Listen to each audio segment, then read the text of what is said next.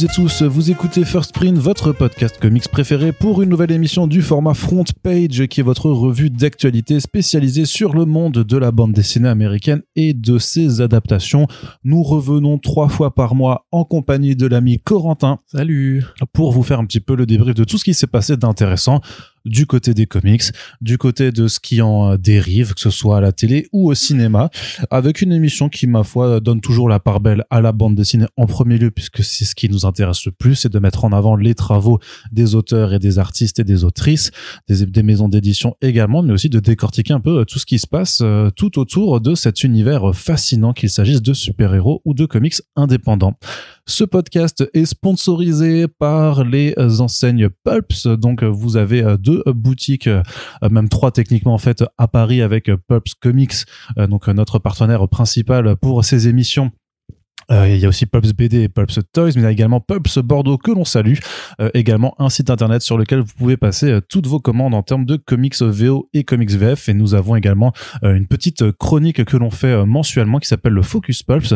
Alors le, Focus Pulps du, du, de février 2024 pour des titres qui arrivent en avril a été enregistré lors du précédent front page, mais comme on est toujours à la pointe de l'innovation, on a mis la pastille aussi dans un petit format à part que vous pouvez écouter pour savoir ben voilà quels sont les titres que l'on vous propose de découvrir en VO après le lancement. C'est tout le but de ce euh, partenariat de vous faire découvrir euh, des BD euh, en VO notamment et de voilà d'avoir une offre de lancement pour pour vous aider on va dire dans votre curiosité.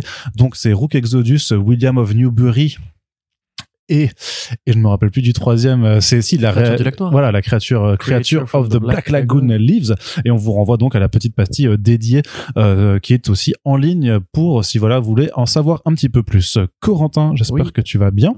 Non mais toi, ça va? Eh ben oui, ben voilà, je vais aller bien pour nous deux alors ah bah, dans cette émission. Euh, on vous rappelle également, au-delà du, du, du, sponsorship, que notre émission elle existe grâce à vous, à nos soutiens. Donc, si vous voulez continuer d'écouter des podcasts jusqu'à ce que la mort euh, vous emporte, eh bien vous pouvez le faire tout simplement. Moi je suis gothique depuis mes 15 ans, Corentin.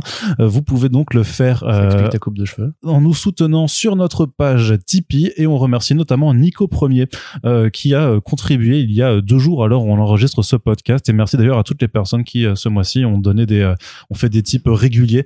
bien sûr on, aime aussi les types uniques mais voilà le régulier c'est aussi l'assurance de pouvoir voir l'avenir de façon sereine sur le long terme. Donc merci à toutes les personnes qui nous soutiennent par ce euh, par cette voie-là et n'hésitez pas à les rejoindre si vous vous pouvez vous le permettre. Tout à fait. Ceci étant dit, Corentin, on va commencer tout de suite cette émission avec la partie comics et on fait toujours un petit point au début avec ce qui se passe dans, dans la vraie vie du côté événementiel et aussi de faire un petit peu le point sur les euh, sur les campagnes de financement participe, participatif en cours. Alors du côté de l'événementiel, enfin, on l'avait un petit peu mentionné dans, euh, dans le front page précédent, mais euh, la 35e édition du Paris Manga et Sci-Fi Show se réveille un petit peu avec des annonces euh, d'invités. Et on est plutôt content de voir que ça bouge de ce côté-là, puisque pour l'instant, bah, sur les salons du, du, printemps, il y avait que du côté du Paris, du Paris Fan Festival qu'on avait vraiment des, bah, des auteurs et des artistes invités. Donc du côté de Paris Manga, c'est plutôt pas mal, puisqu'on a quand même un grand nom qui, qui a été annoncé, c'est Alex Maliv. Ouais. Corentin, tu es plutôt content, non? Très content, euh, très content. Alex Maliv, artiste euh, bulgare, je crois. Euh, enfin par là quoi, qui a fait cette lointaine contrée d'Europe de l'Est, qui a fait le, plus grand run de Daredevil qui, qui existe après celui de Frank Miller évidemment, qui est celui de Brian Michael Bendis, qui a beaucoup travaillé avec Bendis aussi, aussi sur les séries Spider-Woman, Moon Knight, qui a fait du Hellboy et de BPRD aussi, euh, pardon aussi, avec euh, Arcudi et Mignola. C'était vraiment un euh, collaborateur de Bendis euh, sur chez toutes les maisons d'édition, puisqu'ensemble chez chez DC après ils avaient fait bon c'était pas aussi mémorable, mais c'était Event Leviathan et Checkmate qui était la partie. Scarlett aussi. Ouais, et j'allais y venir ouais en, en créateur round Scarlett, mais donc il y avait cette partie aussi très polar, très street level chez chez DC. D'ailleurs, ils ont annoncé un nouveau un nouveau polar ensemble chez Dark Horse qui s'appelle Masterpiece. Absolument, mais qui a commencé. Euh... Oui, qui a commencé maintenant. Ouais. Qui a commencé, ouais, que sympathique pour l'instant. J'avais, je, crois que j'avais fait une review express de du premier numéro, sur, ouais. euh, sur comicsblog.fr. Mais du coup, ouais, très grand nom de la BD qui a compté, euh, enfin, qui, qui, compte toujours, mais qui a beaucoup compté à l'époque où la ligne street de Marvel était vraiment ce qui était le plus important à lire chez Marvel euh, au début des années 2000, au milieu des années 2000. Donc, ouais, très bonne, très bonne prise. Et à ses côtés, on a également une dessinatrice qui euh, sera présente, qui nous vient euh, d'Italie. Elle s'appelle Eleonora Carlini. Elle a commencé pas mal sur des comics euh, à licence façon Mhm. Doctor Who, Doctor Who, ouais. mais aussi la série Gogo Power Rangers qui était écrite par Ryan Parrott. Euh, et après, elle s'est retrouvée donc chez Marvel à bosser sur des titres X-Men comme le Marauders de Steve Orlando. Elle a fait aussi un petit one shot Captain Marvel Assault on Eden qui est sorti à l'automne dernier. Puis donc là, elle doit être en train de préparer bah, ses prochains travaux, que ce soit euh, chez Marvel ou ailleurs dans l'industrie. Euh, Donc une carrière encore euh, alors pas naissante non plus parce que ça fait quand même quelques années qu'elle est en activité, mais voilà qui est pas aussi euh, euh, longue que euh, bah, celle que celle d'Alex Maleev qui faisait déjà des comics il y a plus de 20 ans. Euh, mais voilà en plus euh, de la- ce qui est ce qui est bien c'est qu'on on, on- s'aperçoit à chaque fois avec ces salons que en fait il y a un énorme vivier de dessinateurs de comics et dessinatrices en fait qui nous vient d'Espagne, qui nous vient d'Italie, qui nous viennent un peu parfois de- d'Europe de, de l'Est aussi. Donc j'imagine que c'est aussi bien pour les salons qui n'ont pas forcément à débourser des, des billets d'avion. Euh, Enfin, parce qu'un Paris-Rome, c'est peut-être sûrement moins qu'un Paris-New Je York. te euh, confirme. Ouais, tout à fait. truc comme ça. Donc c'est bien parce que ça permet de euh, de faire pour ça venir. qu'on voit beaucoup les Berméros en France. Oui, c'est ça, c'est ça. bon, sachant que ouais, c'est vrai que euh, Lyon en plus, il est, il est vraiment euh, juste à côté. Techniquement, on peut y aller en bagnole. Euh, cela dit, Léonora, je sais pas de quelle partie de l'Italie elle, elle vient, mais peut-être que c'est aussi faisable euh, en train, euh, tout simplement. Mais en tout cas, ça c'est plutôt cool euh, parce que euh, le Paris Manga, mine de rien, où on enregistre ce podcast, ben, c'est très très bientôt. C'est la 35e édition euh, qui aura lieu les 16 et 17 mars 2024 au parc des expositions de Paris Nord-Villepinte. Ça c'est le côté un petit peu dommage, mais parce que bah ça s'est agrandi avec le temps et donc euh, celui de porte des ex- euh, enfin celui à porte de Versailles n'était plus assez grand pour accueillir tout euh, le monde et il y a une billetterie qui est en ligne vous pouvez déjà y accéder et puis non bah on espère y aller faire des interviews Oui, pour voir Alex Malé. Alors, je sais même plus si on dit Malif ou Malayev, pour être honnête. Euh, parce que je sais vraiment pas de quel pays il est. moi je veux Si dire à la française euh, Ma- Malayev, mais- Malev Je sais Voilà, voilà. Maleuve, Alex Maleuve. Mais ouais, parce que lui, je crois pas qu'il soit venu si souvent que ça. non Euh, j'ai pas l'impression Et c'est quand même un très très grand nom du super-héros, très grand camarade de Bendis. Alors je sais pas s'il parle très bien anglais, mais en tout cas c'est ouais c'est cool de voir qu'il fait encore cette, cette- ce petit effort de ramener quand même des, des bons auteurs de comics. Ouais, c'est Mike de Diable Blanc Comics qu'on salue, hein, qui s'occupe de faire euh, cet artiste l'aise sur euh, sur le Paris Manga depuis pas mal de temps maintenant. Et ce qui est bien en général, alors c'est vrai qu'il faut aller à Villepinte, c'est un peu relou, mais euh, pour les Oh. amateurs et amatrices de comics, vu que c'est pas un salon qui est spécialisé forcément sur les comics, en fait l'artiste l'aise généralement l'avantage c'est qu'elle est super accessible, que les auteurs et les artistes sont là, ils sont présents, ils sont disponibles. Et en général, bah, ça permet donc de repartir avec tout ce que vous voulez de de dédicaces, d'avoir le temps de demander une commission et juste de pouvoir discuter avec euh, les personnes présentes. Et euh, ça, c'est plutôt, euh, c'est plutôt cool. Du point de vue interview, c'est beaucoup plus galère en général parce que c'est, il n'y a pas forcément de salle de presse dédiée et que les conditions audio sont pas top. Mais on, espère pouvoir quand même s'arranger. On, vous verrez bien de toute façon le résultat. hein. ce sera sur First Print et sur Comicsblog et vous, vous aurez la réponse euh, en. Tu pourras parler italien avec. Euh. Bah non, toujours pas. Hein.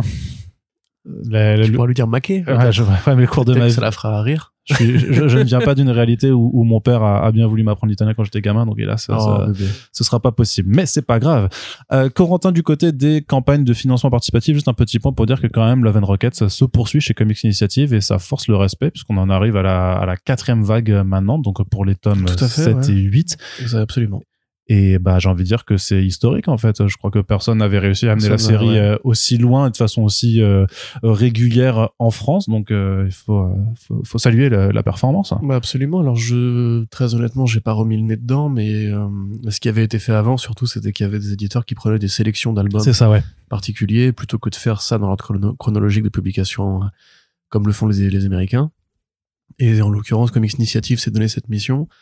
Donc là, 7 et 8, c'est sur une série qui est prévue pour durer 14 tomes. C'est euh, donc on a fait la moitié du chemin. Euh, effectivement, Paris rempli et, et bien rempli. On est quand même assez euh, assez content et assez fier que ce chef-d'œuvre, qui malheureusement, alors c'est une question, comment dirais-je, c'est une question, c'est une question de, marché, on va dire. Mais le fait est que Comics Initiative a peut-être pas les moyens de diffuser autant le projet qu'il le mériterait.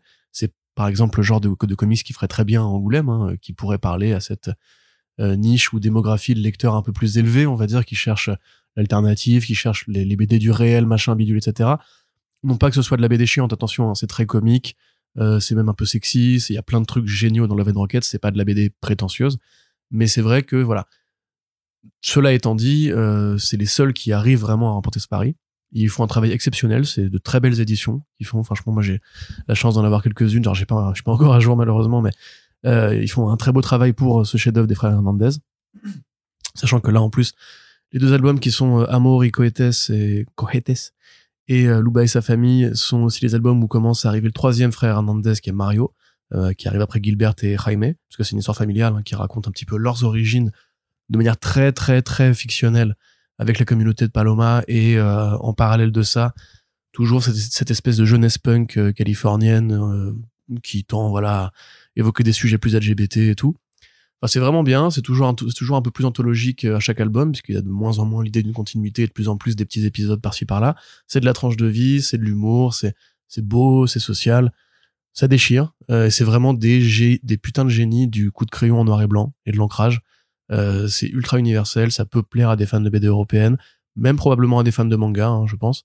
Donc euh, n'hésitez pas, offrez-la si vous l'avez déjà, peut-être justement voilà, fait filer un coup de patte à, à Comics Initiative parce que l'intérêt de cette BD maintenant qu'elle arrive enfin sur le marché français en complet, c'est qu'elle se diffuse, qu'elle se propage parce que c'est vraiment un truc dont on peut tomber amoureux et qui transcende les frontières de comics, pas comics et compagnie. Donc euh, voilà, Love and Rocket ça continue, c'est trop cool. Soutenez et euh, on envoie de la force à, Monsieur Jérôme.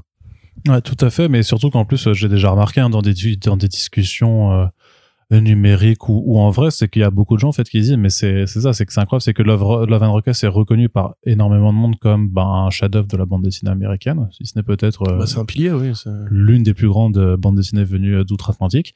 Et pourtant, c'est ça, c'est que même si la campagne actuellement, bon, elle est réussie, hein, ils, ils réussissent toujours à avoir, mais bon, là, je vois, tu vois, ça a beau faire 150%, techniquement, c'est 134 contributeurs, donc c'est vrai, tu dis, mais qui ne serait suivi en fait que par voilà que par quelques centaines de, de lecteurs, ce qui est complètement Ah ouais. euh, hallucinant par rapport à l'importance que que ce que ce Ouais, après, il faut se dire que l'album, il va vivre aussi dans les librairies et, et c'est probablement là que nous, qui, nous qui n'avons pas les chiffres, on peut probablement espérer un peu mieux. Je sais que je l'avais croisé à la mystérieuse librairie. oui, oui, on les voit quand même, c'est sûr, bien sûr que c'est commandé. hein. Voilà, et c'est ce genre de trucs qui sont un peu plus mis en avant par les libraires parce que c'est là qu'ils mettent leurs encarts coup de cœur et tout, parce que les libraires, eux, lisent quasiment tout ce qu'ils reçoivent. Enfin. Ils essayent de lire ce qu'ils Ils peuvent. essayent de lire. euh, quand même, je Mais en l'occurrence, pour ça, je pense que tout le monde, particulièrement les libraires ou tous ceux qui connaissent un peu la bande dessinée, savent qu'il faut faire cet effort-là de rentrer dedans. Une fois que tu rentres dedans, tu, tu n'en sors plus, quoi. Donc, euh, vraiment, moi, j'insiste. euh, fan de super-héros ou je- gens qui nous écoutaient pour entendre du mal de Marvel euh, chaque semaine, euh, faites cet effort-là. ou- Prenez, prenez le premier tome, vous verrez si ça vous plaît, ça vous plaît pas. Mais il faut soutenir ce genre d'initiative parce que ce genre de comics initiative. pas, l'océan n'est pas infranchissable pour les chefs-d'œuvre de ce genre-là, à mon avis. Et euh, en l'occurrence, bah, sur la campagne, il y a, y a quelques ouvrages euh, de, euh, qui sont bradés aussi que vous pouvez prendre par la même occasion, notamment ben, The Rough Pearl ou Windows on the World, qui sont, qui sont plutôt, plutôt sympathiques. Et il y a du rattrapage, c'est-à-dire que vous pouvez aussi vous, pre- vous prendre ben, les, les, les, les premiers albums, simplement. Donc euh, les six premiers tomes euh, sont disponibles euh, en, en termes de, de contribution, donc ça vous permet justement euh, de prendre le train en marche, même si effectivement six tomes d'un coup, euh, c'est ça, ça, ça fait forcément très lourd. Mais donc voilà, les, les- c'est pas out of stock, c'est c'est c'est toujours disponible. Sais, ce qu'ils ils devraient faire, en fait, c'est euh, comme quand tu avais dit pour Billionaire Island qu'ils ils auraient dû contacter des influenceurs politiques et tout pour le défendre. Ça, c'est typiquement, en fait, ce genre de projet qui pourrait passer très bien dans les bookstagram, dans les booktalk, euh, de la part de lectrices qui sont plus dans le young adult, euh, des communautés justement de lectrices plus féminines, parce que c'est des thèmes qui sont super en avance sur leur temps, à plein de niveaux, même au niveau de la BD sociale, entre guillemets. Donner une parole aux, aux Américains du Sud, dans les comics de l'époque, c'était du jamais vu. Et franchement, il y a beaucoup plus à faire que le lectorat des comics traditionnels, masculins, fans de Batman et compagnie, avec euh, cette série. fan de First Print, euh, voilà. Fan de First Print, c'est fan de Batman, Arnaud. c'est- triste, mais effectivement ça, ça, ça, c'est un titre qui mérite. Mais en tout cas, déjà, si vous vous nous écoutez et que vous connaissez pas ou que vous avez pas encore franchi le pas, bah, vous pouvez toujours aller faire un tour et au pire partager la campagne euh, pour en parler autour de vous. Corentin, on va passer euh, du côté euh, des annonces, euh, pas de ce qui s'est passé du côté des comics en VF. Alors en fait, j'ai mis qu'un seul truc, voilà, du côté de la VF. Pour le coup, ce sera un, un, un podcast qui te sera beaucoup plus euh, sympathique. Je déteste pas la, la VF. Non, mais tu préfères la VO, on peut le dire comme je ça préfère la VO, c'est vrai. avec beaucoup beaucoup beaucoup de euh, Sean Murphy euh, en euh, ce, ce printemps euh, puisqu'il y aura notamment le fameux Zorro Man of the Dead alors c'est Zorro d'entre les morts euh, c'est comme ça que ça a été traduit en VF toi qui adores la francisation Ah, des titres C'est bon, c'est mon kink. c'est un peu voilà un- tu vois, rien que tu me l'as dit, j'ai frissonné. Là. voilà donc il y a il y a, il y a parce Parce y a que c'est vrai que Man of the Dead, c'est compliqué à comprendre pour un francophone. Tu comprends Man, Dead. Ah, c'est quoi? Ça veut dire quoi? Je connais pas ces mots. Et là, Arnaud, Arnaud, il est, du coup, là, il se crispe parce qu'il se dit, mais est-ce que je coupe cette partie? Parce que sinon, quelqu'un va l'entendre, il va se vexer. Non, non, bah non, de toute façon, avec ce que tu avais sorti la, la dernière fois sur les indés, euh, les indés pop versus les indés euh, intelligents. Euh, Ah, T'as reçu des mails? Merde. Non, j'ai pas reçu de mail, mais je sais très bien, je sais très bien que tu t'es, que tu t'es mis tout le monde à dos. Mais je, je pense sincèrement qu'on a, on n'a pas compris ce que je voulais dire. Ça, ça- ça- Oui, bah, bien sûr, ouais, ouais. on va la refaire. Mais ce que je veux dire, c'est que euh, du côté donc de Sean Murphy, il y a Zorro d'entre les morts qui arrivera, donc avec trois éditions différentes, la couleur normale, la noir et blanc, mais surtout l'édition masterclass, c'est-à-dire que c'est une édition en fait, vous l'ouvrez, il y a quelqu'un qui arrive qui fait oh masterclass, et qui s'enfuit en courant. Euh, mais blague à part, en fait, c'est une édition simplement avec soit une soixantaine de pages de bonus en plus, avec des, des annotations, des, planches commentées, du work in progress, euh, et qui permettra de découvrir, bah voilà, euh, euh, ce qui est plutôt cool par contre, euh, à moindre frais, euh, cette version en fait une, ada- une adaptation de l'édition euh, premium euh, qui est exclusive au Kickstarter qui avait été faite par euh, Massive Publishing pour The Roman of the Dead Ah oui, euh, l'année dernière Hors de prix. et qui était ouais c'était plus de 50 dollars quoi Ouais, ouais. en général C'est une bah, couverture euh, avec un papier particulier, tout. Enfin, Ouais, ouais. Il se faisait que grave plaisir. Là, ce sera de toute façon en plus les trois sont dans un grand format urbain, donc ça c'est plutôt cool euh, par définition. Et euh, en l'occurrence, alors euh, question. Est-ce qu'il y a toutes les variantes euh, entre guillemets exclusives au, au Kickstarter qui, a- qui sont dans cette édition euh, je sais pas, j'ai pas, j'ai pas le, j'ai pas tout le détail. J'imagine qu'il y aura une galerie de couverture, parce qu'il y en avait quand même pas mal, mais je suis pas de, j'ai pas vu que j'ai pas elles vu. sont les- pas exclusives au Kickstarter.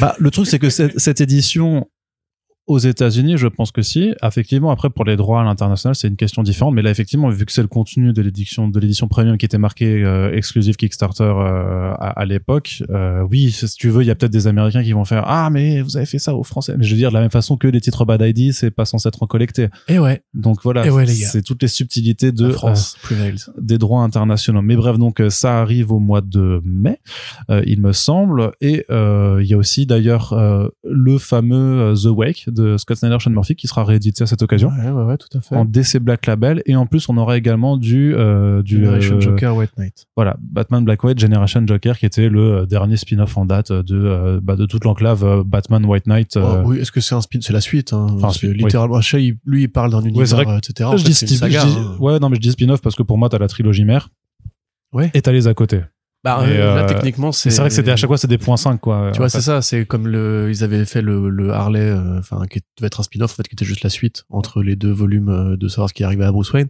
Là, de la même façon, le White Knight Generation Joker, c'est simplement qu'est-ce qui arrive aux enfants de, de Jack Napier et, euh, excusez-moi, Arlene Quinzel, une fois que leur père n'est plus là, entre guillemets, c'est-à-dire après le dernier volume, qui reprend cette idée un peu farfelue euh, de justement, en fait, John Murphy, il a un problème dans son écriture, soit qu'il n'arrive pas à écrire White Knight sans le Joker, du coup, évidemment, Jack Napier est encore là, puisque il a été ressuscité sous forme d'intelligence artificielle. Et euh, il peut se balader librement, euh, comme ça, avec un hologramme. Voilà. Donc en fait, le personnage, dans une BD, ça change pas grand-chose. hein. Il est libre, enfin, il est toujours là avec ses gamins, il essaie de les éduquer euh, et de combler le retard qui, bah, qui va tout ce qu'il a raté quand il est mort. Euh, voilà, on va aussi nous parler un petit peu. Non, c'est du spoil si je dis qui est l'antagoniste. Ouais. Euh, on va on va nous parler, voilà. C'est sympathique. C'est Katana Collins qui, qui écrit avec euh, Cory McCormack. Et qui c'est qui dessine ça? C'est Mirka Andolfo. Voilà, c'est pas le meilleur album de White Knight, très honnêtement, mais euh, si, bah, j'ai pas besoin de vous dire de ne pas l'acheter ou là ou de l'acheter, vous êtes déjà très grands, les fans de Sean Murphy, et vous achetez tout ce qu'il fait de toute façon.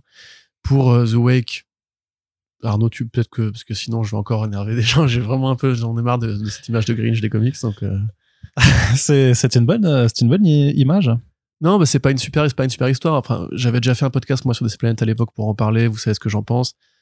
Encore une fois, c'est très beau. Encore une fois, c'est du Scott Snyder au scénario. C'est à l'époque où on savait pas encore, on pouvait se laisser berner, est-ce qu'il était bon et tout, parce qu'il avait fait American Empire quand même hein, avant. et il était Et, toujours euh, en train de le faire à ce, moment-là Absolument, tout à fait. Et donc, en fait, il fait une, une maxi avec Sean Murphy. On me dit, euh, ça va être The Wake. Ça commence par euh, un truc à la The Thing, à la, à la Alien, où en fait, c'est, et à la Abyss surtout. C'est une équipe de scientifiques euh, qui sont appelés à étudier une créature qui, dans, dans les profondeurs, dans une base sous-marine. La créature, évidemment, va s'échapper. Se suit le narratif classique des films des années 80 avec un monstre en liberté dans une base euh, en huis clos. Et en fait, là, bon temporel. twist ouais, gros twist Ouais, ouais. un gros twist que peut alors Bah non, ça, spoiler quand même. Mais c'est dur de garder la surprise parce que moi je pense qu'il y a Dans des gens. premières pages, on voit déjà des, un flash forward de- du futur. Ouais ouais mais je, je, je sais pas si des gens euh, des gens aujourd'hui n'en sont peut-être passés à côté parce que ça faisait longtemps qu'il a pas été forcément réédité. C'est un titre qui est moi je me rappelle c'était un de mes premiers euh, titres en single issues que j'achetais en VO. Euh, Il y avait euh, le Batman Little Gotham et il y avait The Wake. C'était vraiment Ok. euh, 2012. Du coup, tu, tu, ce, ce souvenir t'es précieux, t'as pas envie de le gâcher aux gens. Bah ouais. Bah, après, ce qui est, en tout cas, ce qui est sûr, c'est que le passage entre The Wake 5 et The Wake 6, euh, t'avais quand même un sentiment de ah ouais, ok, ouf. Oui, tout à fait. Bah, un peu C'était- comme euh, c'était Tokyo sympa. Ghost euh, de Murphy et Remender, t'as en fait une partie de l'album qui fait beaucoup plus Scott Snyder, une autre partie qui fait beaucoup plus Sean Murphy, où il est plus généreux dans ses designs, dans ce qu'il a inventé euh, pour les besoins de cette, cette histoire. Donc c'est réédité, euh, probablement parce que c'était euh, out of print, hein, ça fait quand même bientôt 8-9 ans bientôt depuis la première édition. Euh, donc euh, voilà, c'était le moment de profiter un peu de, de ça. J'imagine que c'est plus ou moins du creator shared comme tous les, comme tous les Vertigo. Bah, c'est Vertigo, ouais. une part sur les ventes, euh, j'imagine. Bah je sais pas parce que non non les- en général les contrats de vertu bah ça dépend ouais, c'est du cas par cas on, on Ouais. sait pas trop en tout cas c'est sûr que voilà c'est ça change pas de la précédente édition a priori ce sera juste avec un logo d'ici Black Label plutôt que Vertigo puisque Vertigo officiellement ça n'existe plus Moi, je veux bien aussi si Urban m'écoute et, et qui m'aime encore un petit peu malgré tout ce que je dis euh, de- sur les petits Urban Link, euh, enfin Urban Nomad, pardon. Euh, ce serait limite si on peut, parce qu'il y, a un- il y a un petit focus aussi qui a été fait sur euh, sur, sur Bermero récemment avec euh, les lettres de Batman et euh, le Vicious Circle Vicious Circle, merci. Euh, une petite réédition de Suiciders euh, ou une édition de Suiciders, je sais pas si ça a déjà été édité. si, ça, ça avait été édité ouais, voilà, parce que ça pour le coup c'était vraiment une super histoire en six numéros. La suite a un peu déçu, mais euh, c'est dommage parce que je crois qu'elle doit être aussi out of print. Euh, et pourtant c'est un, un très bon titre que que Bermero avait tenté un peu avant d'essayer de faire de la création originale, qui était euh, franchement super cool. Donc si euh, on peut le remettre en Black Label aussi, voire en Urban, je suis je serais très content. Ouais, effectivement, ça, ce serait, ça, ça serait pas mal. euh, C'était à l'époque où euh, on croyait tous que ça aurait effectivement une suite parce que ça devait être. Non, mais ça euh, a eu une suite, mais c'était plus lui qui la dessinait. Non, non, mais je veux dire, là, et le troisième tome, en fait, qui n'a jamais vu le jour. Je te rappelle, c'était une des premières interviews qu'on avait fait lui aussi, Ouais, bah, il y a, il y a maintenant quelques années aussi, où il nous disait effectivement qu'il y avait le plan pour le troisième volume, mais que finalement, ça ne s'était pas fait. Effectivement, quand je regarde sur Place des libraires, il y a plus qu'une librairie qu'il a en stock, donc j'imagine que c'est euh, plutôt compliqué à retrouver. Et c'est vrai que ça pourrait mériter euh, une réédition, ma foi, pourquoi pas, euh, quand euh, quand il y aura le troisième Vicious Circle et que ce sera peut-être le, le moment de remettre Ouais. le focus sur Libermero, peut-être que ça... Ou l'édition complète de Vicious Circle peut-être. En intégrale. Euh, ça, je pense pas que ce soit forcément au programme euh, Ouais. vu. Bah non, parce que c'est pas. si- Sinon, ils auraient, ils auraient attendu. euh, Enfin, ou alors ça, doit- ça arriverait, mais dans dans 5-6 ans, je sais pas. Tu vois, mais quand Ouais. tu fais quand tu fais trois trois albums comme ça, tu les sors pas en intégral un an après, parce que sinon tu tu Oui, te non, tires une balle dans le pied toi-même avec après. tes plans de publication. Euh, voilà, donc ça c'était pour la VF. Euh, du côté de la VO, Corentin, bonne nouvelle. À Archie Horror, ça revient, mais cette fois-ci avec euh, plus qu'un one shot. Ce sera même une mini-série, ça s'appelle Judgment Day. Oui, enfin c'est une mini-série en trois numéros. Voilà. Et je C'est toujours qu'ils plus. Oui, c'est plus c'est que vrai. un one shot. C'est vrai, c'est plus que Voilà. trois, c'est plus que un, effectivement. C'est trois fois plus même. On sent que t'as un doctorat, toi. Ah bah, je, suis- je suis un matheux. Hein. J'ai un t-shirt avec je mange des maths au petit déjeuner. hein. C'est une référence à un film que vous avez peut-être pas vu. Euh, donc ouais, donc ouais, tout à fait. Alors euh, John Goldwater, euh, donc le, le petit-fils du fondateur de euh, MJ Publications, qui était Archie Comics, enfin qui est toujours Archie Comics, avait pris la parole récemment pour dire notre avenir n'est pas le one shot. On va faire de nouveaux trucs euh, qui dureront plus qu'un numéro. Parce que ça fait quand même quelques années, ça doit pareil, bien faire quatre ans en fait que Archie ne fait que des one shots qui sont pas désagréables en soi, mais qui en fait, il y a une limite à ce que tu peux raconter sur un seul numéro. euh, et on- il y a, il y a un, un profit à tirer, enfin un intérêt à, à faire des formats de, de long terme. C'est un peu le principe des histoires en fait en général. Et donc tout le monde était un peu frustré. Enfin, tout le monde, tout le monde s'en fout, mais moi j'étais un peu frustré. Depuis, Euh. c'est pour ça que t'es devenu le Grinch des comics en fait. Oui, voilà, c'est à cause de Roberto Aguirre Sacasa qui a jamais voulu finir Afterlife with Archie et depuis euh, je me balade dans, dans son quartier avec un fusil. Euh, c'est pas vrai, Roberto, je me balade pas dans ton quartier avec un fusil. Donc euh, voilà. Là, ils ont fait une première annonce et ils ont annoncé il y a une sorte de nouveau label, les Archie Premium Event. Euh, et alors ce label en l'occurrence concerne quoi? Concerne les histoires qui ne seront pas un numéro. Donc c'est-à-dire que les mecs ils se disent ouais on va faire des mini-séries et tu fais oui bah oui comme tout le monde. Tu fais non non non non nous ce sera des Archie Premium Event parce qu'elles sont trop grosses pour être dans un seul numéro. Et t'es en mode oui ça s'appelle une mini-série du coup ça servait à rien de leur donner un nom euh, euh, précis pour ça mais bon voilà et en fait ils ont tellement me- perdu l'habitude de faire des, des séries que Oui, pour eux il faut ça. remettre une sorte de, de grand coup de projecteur. Bah, c'est un, c'est un petit habillage quoi. Personne n'est dupe, mais au moins il faut jouer le jeu. Ouais, bah je vends le jeu. Après, tu tu t'es pas à l'abri que euh, le, le fait de mettre premium, c'est à dire que ce sera sûrement des euh, peut-être dans- comme dans les DC Black Label, des ou des ou des distilleries, que ce soit des single issues euh, un peu plus quali Ouais, sur ouais, le, le produit, tu vois. J'ai pas regardé euh, sur euh, Previews World s'il y avait déjà les détails du prix euh, pour ce premier numéro ou euh, la pagination a priori est en tout cas euh, classique. Hein, c'est Mm. du 32 pages. Ouais, mais ce sera un peu, je te dis, euh, un- un- une couverture semi-cartonnée, un truc comme ça. Ouais, bon. certainement. Euh, donc là, c'est Aubrey Sitterson qui revient parce qu'il avait déjà fait du Archie plus comique. Là, c'est quand même de Archie horreur euh, tradi où en fait on te- t'explique plus ou moins qu'Archie a vendu son âme au diable pour un échange de pouvoir euh, particulier et Bah, que- il est roux, hein, c'est pas surprenant. déjà, en plus, il a pas d'âme à vendre. Il a ramassé le diable. Euh, Ami roux, Toutes nos excuses, ouais. Euh, donc il a, des, il a des pouvoirs particuliers et en fait c'est dans un monde où les démons peuvent prendre possession des corps des, des gens. Donc des démons vont prendre possession des, euh, des habitants de Riverdale. Je sais pas si tu avais vu les premières planches, mais ça c'est de la vraie horreur pour le coup. C'est de l'horreur des formations corporelles, c'est de l'horreur créature bestiaire un peu euh, un peu cool quoi on va dire. Je sais plus qui est l'artiste euh, Ah oui, effectivement, ouais. de ça. Tu peux me retrouver le nom de l'artiste quand Ouais, bien sûr. Qui est sur la page de, de l'article qui a été créé sur le site comicsblog.fr. Je meuble pendant que tu cherches le nom de dessinateur, dessinatrice, je ne sais pas. Ouais, parce que. Ah, mais c'est Megan Hutchinson. Voilà, c'est Megan Hutchinson, effectivement. Donc, euh, bon, la bonne nouvelle à retenir, c'est que Archie, Archie Horror va revenir avec des, des longs formats, enfin des longs formats, des formats de plus d'un numéro. Ça ne garantit absolument pas qu'il y aura une suite un jour à Afterlife with Archie, donc la, la plaie restera béante, euh, comme le disait, comme le disait tout, comme le disait tout à l'heure Arnaud, jusqu'à notre mort. Euh, mais c'est bien. Moi, j'aime bien Archie Horror. Il y a eu plein de trucs cool qui sont sortis de ce, ce petit label. Donc, euh, espérons. Voilà, l'espoir renaît euh, sur le cœur. Est-ce que tu veux un gossip? Dis-moi un gossip. Donc, Megan était mariée, était mariée à, à Donny Cates. Ah, Et qu'ils ne sont plus ensemble maintenant. Voilà. c'était. C'est le, gossip. Ouais, mais c'est qui du... Il avait pas une nana de Nikes il y a pas longtemps? Bah, c'était elle, quoi. C'était elle Ah, ok, Oui, d'accord. Il il y avait, il y avait, il y avait eu, il y avait eu toutes les photos de leur mariage il y a, il y a quelques années maintenant et ça avait, il y avait eu pas mal de bruit sur les réseaux sociaux. Puis c'était. Megan Hutchinson Cates et maintenant, bah, c'est redevenu Hutchinson, euh, je crois.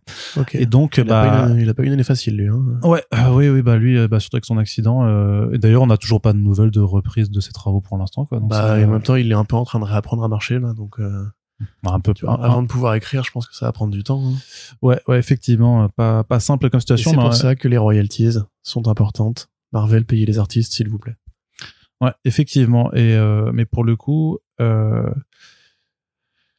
euh, mais en fait, elle est même, elle a même un poste éditorial en fait. J'ai l'impression chez chez Archie quoi, d'après de, de, de ce qu'elle est en Parce que train de du mettre. coup, Arnaud est en train de faire un travail journalistique en direct pendant le Ouais, c'est ça, de, de faire des recherches et tout. Voilà. Pour satisfaire une curiosité malsaine. Euh... Ah non, là par contre, je, parlais, je pensais vraiment ah ouais, comics. rigole. Ah, mais du Donc voilà, coup, Archie Comics revient. Ouais, on est content. je suis content. Toi, t'es- toi tu t'en fous, mais moi, je suis content. Non, non, bah non, parce qu'en plus c'est vrai que j'avais pas, j'avais pas ju- justement euh, jeté un œil aux, aux planches, mais euh, effectivement elles sont plutôt cool, elles sont vraiment, vraiment plutôt sympas quoi. Donc euh, intéressant, intéressant. Je me demande si je vais pas en parler à, à Pulps pour le prochain Focus Pulp aussi, euh, parce que trois numéros, ça, Oui. Ça, Après, ça vaut ceci dit, ça, ouais. C'est Bah, surtout que mieux de les lire en VO parce que ça arrivera pas en toute Non, façon. voilà, c'est ça. Il y a, y a Glenna avait tenté un petit peu de ramener After, euh, Afterlife with Archie et Sabrina, et bah euh, Bah, été Après, c'était pas la bonne fenêtre temporelle, à mon sens. Il Oui, fallait, oui. Il fallait le faire avec Riverdale ou la première saison de Chilling Adventures, quoi. Mais euh, c'est con parce que c'est vraiment des super BD, hein. Pour le coup, bah, lisez-les en VO si vous pouvez les trouver, mais vous serez frustré vous aussi de voir qu'il y aura jamais de fin. Mais Afterlife with Archie, c'est une excellente BD de zombies. C'est vraiment extraordinaire. Et Frank Avila est un, une brute, épaisse. Et ouais, si vous recherchez l'onglet podcast sur comicsblog.fr, euh, il y a un podcast qu'on avait fait sur Archie Horror qui est toujours en ligne et euh, sur lequel on disserte, on choses qui n'ont pas tant changé que ça puisque le label a jamais complètement euh, euh, retrouvé euh, cette lettre de noblesse depuis. Donc euh, vous pouvez un petit peu découvrir tout, l'hi- tout l'historique euh, là derrière. Allez Corentin, du côté de la VO euh, Ain't No Grave, les retrouvailles de Scotty Young et Jorge Corona euh, chez Image Comics, ça c'est plutôt cool puisque c'est euh, l'équipe créative qui nous a donné Middle West, euh, qui était sorti en VF chez euh, Urban Link, justement, la, Absolument. feu la collection Urban Link, mais qui a eu un fauve jeunesse OFIBD, donc ça c'est plutôt stylé. Euh, ils ont également fait celui que tu aimes dans les ténèbres, qui est alors euh, The One You Love Ouais. in the Dark euh, pour la Ouais, oui, tout à fait. pour la Petite BD d'horreur, euh, fantôme de Madame Muir, euh, Lovecraft. Cool. Ouais, qui était plutôt cool, qui a peut-être fait moins de bruit. En tout cas, là, il se retrouve pour faire du euh, western plutôt euh, fantastique en s'intéressant euh, au personnage de Ryder, qui était vraisemblablement une cowboy mercenaire un peu violente et qui a mis de côté toute la violence de sa vie le jour où elle est devenue maman. Sauf que des années plus tard, son passé vient la rattraper. Elle décide de reprendre les armes et de partir affronter celui ou celle en fait qui menace de mettre sa vie en péril et celui de de son gamin. Sauf que personne en question, bah, c'est la, c'est la mort elle-même. Euh, donc un western euh, qui a l'air euh, de lorgner joyeusement vers le fantastique. Je trouve que la première, la couverture du premier numéro est Mhm. franchement super jolie. De toute façon, c'est deux, un artiste et un, et un auteur qui, voilà, maintenant n'en sont plus à leur première collaboration ensemble, qui ont toujours fait, à mon sens, des comics qui étaient de qualité, même d'excellente. Hein. Middle West est vraiment très, très, très bien. Ça a complètement mérité son fauve. Donc là, moi, je suis Celui vraiment. que tu aimes dans les ténèbres, c'était c'était super bien aussi. Hein. Ouais, mais euh, c'était plus, plus, plus court. plus court. C'est vrai que c'est- là, C'était bah, vachement bien. c'est vrai, oui. Après, c'est vrai que là, on sera aussi dans un dans une mini-série en 5 cinq numéros, donc ça, ça sera pas très pas très très long, mais euh, c'est cool de, de les voir euh, quand même retravailler ensemble parce que Rory Corona, il- bah, maintenant, il est aussi occupé sur euh, sur le Transformers de, de Daniel Warren Johnson, c'est lui qui va le reprendre après. Euh, donc, euh, ils ont dû, il a dû faire ça juste avant. Ça a été annoncé euh, pour pour démarrer au printemps, donc on imagine que le travail est déjà euh, terminé euh, sur cette série. Et euh, bah, moi, ma foi, moi, je serais ultra chaud de découvrir euh, ça parce que, bah, comme je l'ai dit avant, il n'y a pas eu de, de, de faute euh, de commise par, par ces deux-là ensemble. Tout à fait. Je n'ai pas grand chose à ajouter à ce que tu viens de dire. Très bien. Et ben, Parce que c'est des... voilà. C'est bien. tout simplement. Alors, par contre, euh, il y a quelqu'un qui fête son anniversaire bientôt. Ah, joyeux. C'est ça. Et c'est un vieux pépère, c'est, mais c'est notre, euh, ce que j'ai mis, c'est notre gros pépère préféré, puisque c'est Godzilla. Il a 70 ans. Alors, on va, alors on va lui, voilà. on va lui gratter le menton, comme ça on va faire Ouh, Godzilla, Il a 70 ans, il va te cramer la gueule, comme ça, au lieu de, souff- de, de- d'allumer les bougies, mais, Mais pas du tout. Il ne tue pas d'humain. Enfin, il tue plus d'humains. bon, il le fait quand même un peu. Oui, un petit peu. dans le dernier là dans Minus One il, il tue quand même pas mal de gens euh, j'ai, j'ai l'impression et donc il y a un gros one shot Y a qui vu? était annoncé bah si Ah bon. J'ai l'impression. oui c'était le c'était D'accord. l'ironie c'était Ouais. euh, sous-entendu c'est il, Ouais. il, il fait quand même Quelques euh, morts. ouais Quelques-uns. quelques millions de morts Euh, Corentin donc un one shot chez IDW pour fêter les 70 ans de Go Godzilla Oui, euh, alors DW qui, on se rappelle, a récupéré la licence des mains de Boom, je crois, il y a quelques années, et qui fait principalement Oui, du, ça, euh, du comics jeunesse et du comics de licence, puisqu'ils avaient fait aussi, enfin, ils ont sponsorisé le crossover avec Boom, comme quoi les deux boîtes sont restées en bon, enfin, le rachat de Godzilla n'a pas empêché les deux boîtes de rester en bon terme. Entre les Power Rangers et Godzilla, qui était dessiné par Freddy Williams 2, euh, il y a eu depuis pas mal de romans graphiques euh, assez brefs, c'est un peu dommage, mais les Godzilla Rivals qui sortent assez régulièrement, qui sont de qualité variable, quoi. Mais enfin, l'idée de faire de Godzilla un héros pour ados, c'est pas, pas nouveau, c'est, c'est pas une mauvaise idée non plus. Et puisqu'ils ont les droits et puisque Godzilla est quand même dans une, une bonne forme en ce moment, il y a eu effectivement Minus One qui est sorti récemment et qui a euh, suscité l'adhésion du public euh, et japonais et occidental, au point d'être nommé d'ailleurs aux Oscars dans la catégorie des effets spéciaux, qu'il a peu de chances d'obtenir parce que les Oscars sont, euh, c'est un truc très politique, les Oscars, et on va filer la médaille en chocolat à la boîte qui euh, aura le mieux rincé les critiques, etc. Comme d'habitude. Euh, mais ça reste quand même en tout cas un beau succès critique, un beau succès d'estime qui a été bien défendu même en France où on pensait qu'il y aurait pas plus que ça d'exposition. Et en face, on- les, Éta- les, Éta- les États-Unis, pardon, euh, bah, vont sortir Godzilla X Kong, euh, baston contre les orang-outans. le truc trop nul. ouais, non, ça, c'est- ça Ah ouais, c'est vraiment. ça c'est le cadeau d'anniversaire empoisonné si Manu nous écoute, Manu m'avait invité pour faire un podcast sur Godzilla vs Kong où j'étais à la fois un peu fatigué, un peu amusé, on avait beaucoup ri parce que je trouve que c'est un film de merde. Euh, Celui-là, il a l'air encore plus con, encore plus mauvais, encore plus laid. Et très honnêtement, je me demande pourquoi les gens s'intéressent encore à cette espèce de saloperie. Euh, parce que ça partait pas comme ça au départ. hein. La franchise Monsterverse, c'était un film sérieux au départ. Alors il était frustrant parce qu'on voyait pas beaucoup la bête, mais c'était un peu le principe. Et dès le numéro 2, c'était non, en fait, on va faire euh, des films de super-héros, mais avec euh, des grosses bêtes, quoi. Mais c'est un peu pour moi, ça représente vraiment euh, tout ce qui est défaillant dans le blockbuster de franchise en fait. Bah, en plus, c'est même l'exemple parfait de la marvelisation du cinéma. Tu sais, on dit toujours, ouais, Kevin Feige, il a influencé plein de gens, etc. En vrai, pas forcément. Par contre, ces films-là, c'est de la marvelisation euh, du cinéma de, de monstres. ouais, mais dans ce cas-là de mauvais. Parce Oui, que le, sûr, le, oui, le non, MCU avait oui. des bons côtés quand même. Donc, euh. Tout à fait. Donc bref, en tout cas, vu que ce- ces deux films, enfin entre la fenêtre temporelle de ces deux films, effectivement, Godzilla qui est sorti en 54, rappelez-vous, euh, Ishiro Honda, euh, Akira Ifukube, euh, Eiji Tsuburaya, Tomoyuki Tanaka, je peux tous vous les faire si vous voulez, euh, Nakajima et tout. Ah Film bah, extraordinaire, saga de, de légende. voilà. Arrête avec ta confiture là. Exact, des films extraordinaires et maté évidemment le Monsters Attack. Euh, je suis forcément le meilleur, j'adore. Mais bref, mater ces films-là, ils sont bien et du coup, bah, comme il a 70 ans, on lui fait un comics aux États-Unis, voilà, avec quelques grands noms. Euh, Il y a du Joel Jones, il y a du Joel Jones, c'est bien Joel Jones. Il y a du James Tocco qui avait fait un comics Godzilla d'ailleurs. Ouais, il en a fait Euh, plusieurs, Je même, crois ouais. que c'était chez Boom ça pour le coup, qui avait été édité chez Vestron en France. Ouais. Il avait fait un segment dans The Half Century non, Half Century War c'était le gros projet et euh, Godzilla in Time quelque chose. In Hell. In, In Hell, c'était pas Stocco. C'était c'est c'est comme le premier, c'était une anthologie en fait avec différents euh, avec différents bordels, je crois. Vérifier, Arnaud, vas-y. Non, il y avait Rage Across Time, voilà, où il y avait un segment de Stocco qui se passait au Japon euh, féodal, je crois. À l'époque, justement, c'était une histoire qui euh, essayait un peu de faire de Godzilla une allégorie en fait du euh, du kamikaze, enfin dans le sens les les vents qui entourent le Japon, les cyclones qui entourent le Japon et qui avaient rasé l'armée du Kubilai Khan quand il avait tenté d'envahir le Japon à deux reprises. Euh, Sauf que là, voilà, on, voyait des monstres qui venaient de, de Chine, des monstres qui venaient du Japon et qui se battaient dans la mer. Et euh, c'était plutôt bien. Et je crois que Stocco, en fait, même, je, m'écoute parler, je crois qu'il a même, pas fait ce, segment-là, mais celui avec Hannibal, quand il traversait, euh, quand il traversait les... Oui, mais c'est ce que je te dis, c'est une anthologie, il y a plusieurs euh, chapitres. Et parce que Arnaud, du coup, a retrouvé Godzilla in Hell, et effectivement, il y a le nom de James Stocco. Et donc, ces deux petits projets, voilà, pour résumer, euh, étaient des anthologies avec différents artistes qui venaient rendre hommage à la bestiole, avec un thème commun, en l'occurrence Godzilla en enfer. Il est en enfer, Godzilla Rage Across Time, c'était dans l'histoire. Et The Half Century War, c'était un roman graphique complet où un soldat euh, suit Godzilla du début à la fin de sa vie. Donc euh, voilà, un petit... euh, J'ai oublié malheureusement, je suis désolé, le nom des autres artistes qui sont présents sur ce projet. Michael W. Conrad, Matt Voilà. Frank, Adam Gorham, ça c'est bien. Adam Dan, c'est cool, Dan. Didio qui sera Dan là aussi. Oui, tout à fait, Dan Didio. Bah, C'est pour ça que quand tu disais notre gros, notre groupe pr- préféré, je croyais que tu parlais de Dan Didio et je me disais c'est déjà son anniversaire. Euh, Arnaud a rigolé. Je l'aime bien aussi. hein. J'ai pas fait un flop là, c'est Arnaud a rigolé. Donc voilà.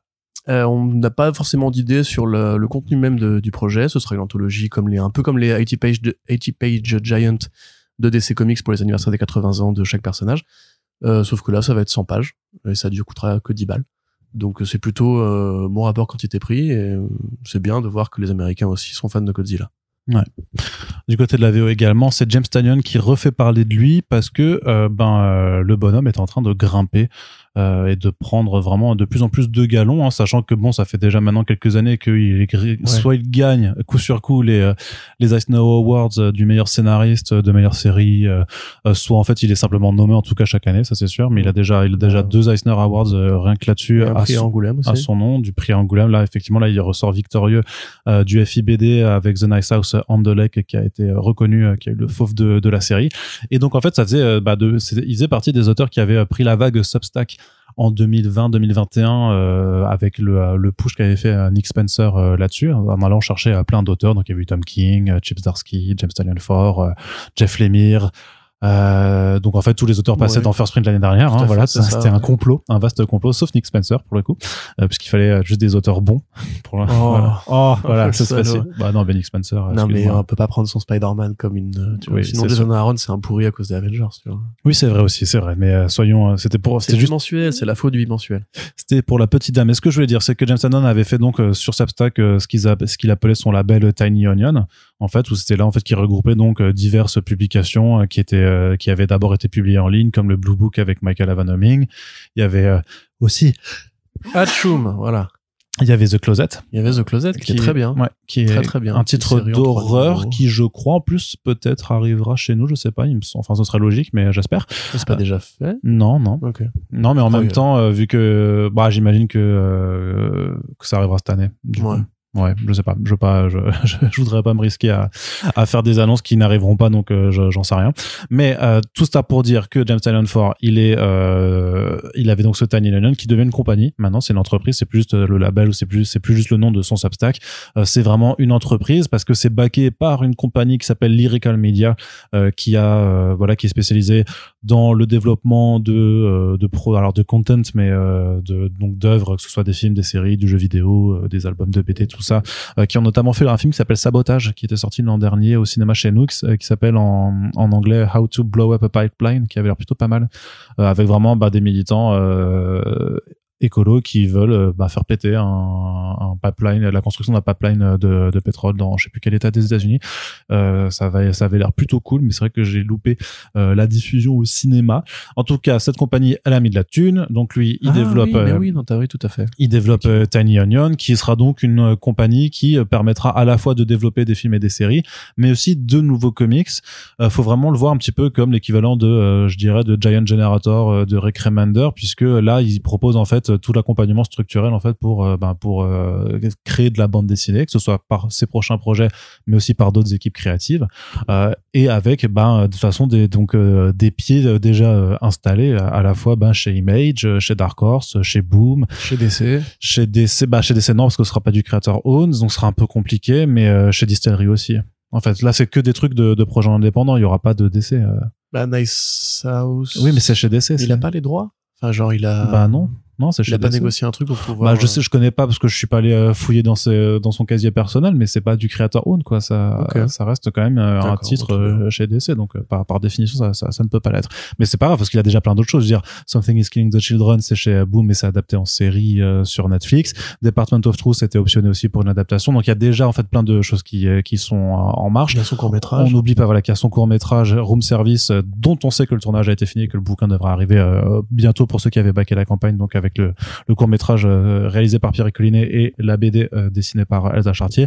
Tout ça voilà c'est des projets. D'ailleurs je me demande même si euh, l'idée ce serait pas de, de servir de, de se servir de ce court métrage comme carte de visite et d'aller le présenter à Hollywood. Voilà, et pour en faire un long, un long format, un petit peu comme le Lights Out de David F. Sandberg, qui était passé d'un, court métrage à un long à, à- par, par la suite. Mais voilà, c'est assez impressionnant de voir comment en quelques années, et ce qui est surtout cool, c'est que bah, on a vu cette ascension.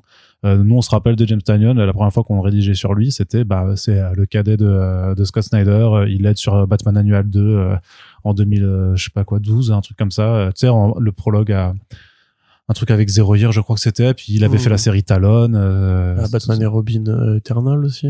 Ouais, Batman Eternal, pardon. Batman Eternal et Batman et Robin Eternal, je crois qu'il était sur les deux. Ouais, ouais. Mais voilà, pour, pour au début, c'était juste le, euh, oui, bah, c'était le, mec qui faisait protégé des, de des comics Batman quand Mm. Snyder était parti pisser, quoi. Et euh, effectivement, on a tous découvert euh, avec euh, ravissement qu'en fait, le mec était talentueux quand il créait ses propres histoires et personnages. World Tree, là, qui est en train de, qui continue, c'est Ouais. super cool.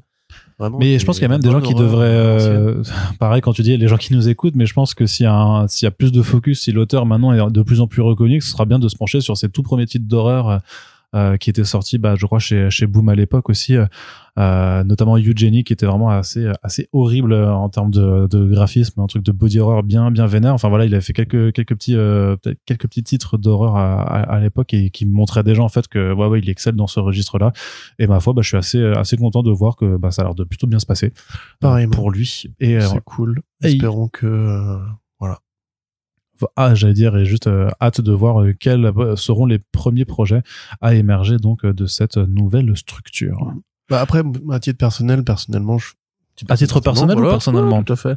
Les deux. Euh, je suis content pour lui que si ça lui fait du blé, et si après même il peut faire rentrer d'autres gens dans ce, cette petite mécanique de rentabilité, mais moi, enfin, qui fasse juste de la BD toute sa vie, ça m'irait très bien aussi. Hein. Et je trouve justement qu'on a un bon auteur qui est très productif, euh, qui arrive encore à surprendre, qui fait des, des concepts assez régulièrement euh, nouveaux. Est-ce que j'ai besoin, par exemple, de voir World Tree en, ce que j'essaie d'imaginer en image réelle, non. Est-ce que j'ai besoin de voir, euh, est-ce que j'ai surtout pas envie de voir Department of Truth en image réelle? Euh, donc quelque part, on peut se féliciter de ce succès euh, pour lui parce que c'est une vraie ascension. Et, mais se rappeler qu'on n'a pas besoin d'attendre que les, les BD soient mises au cinéma pour les en profiter comme de vraies grandes histoires complètes et solides. Oui. Voilà. Mais je pense que les premiers, les premiers projets, de toute façon à venir, ce seront les nouvelles BD qui sortiront dans, dans ce label-là, euh, enfin, qui, qui arriveront après euh, chez quelques éditeurs, éditeurs que ce soit. Mais euh, de toute façon, ce sera, ce sera quand même le truc le plus simple à faire. Ouais. Corentin, Blood Squad 7, c'est quoi? Euh, c'est une nouvelle série de Joe Casey et Paul Fry. Euh, Blood Squad 7, c'est quoi? C'est une réponse digérée, on va dire, à la à la résurgence des héros des années 90. Ça vous a pas échappé, on en parle régulièrement dans ces, podcasts. Marvel met beaucoup en avant le, les créateurs des années 90, parce qu'ils sont encore en vie et qu'ils ont besoin de travailler. Euh, on a beaucoup de Peter Dar techniquement, il y en a qui remontent avant, et qui remontent aux années 80 surtout.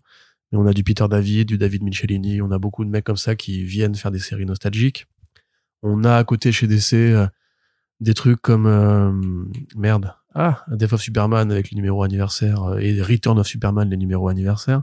On a le retour des Connecting Covers. euh, Todd, McFarlane marche sur l'eau en ce moment avec 40 séries Spawn et tout. Donc bref, les, les années 90 vont bien et en fait, si on regarde à l'aune du présent, c'est effectivement devenu un truc qui euh, bah, qui fait partie en fait de l'actualité. C'est pas juste euh, comme avant, comme on faisait des séries sur les années 80, en mode genre ouais c'était une mode. Là maintenant c'est plus une mode, c'est une production. Il y a une production qui cherche à faire les poches ou à faire plaisir aux lecteurs des années 90. Euh, c'est comme ça, c'est pas grave, c'est la vie.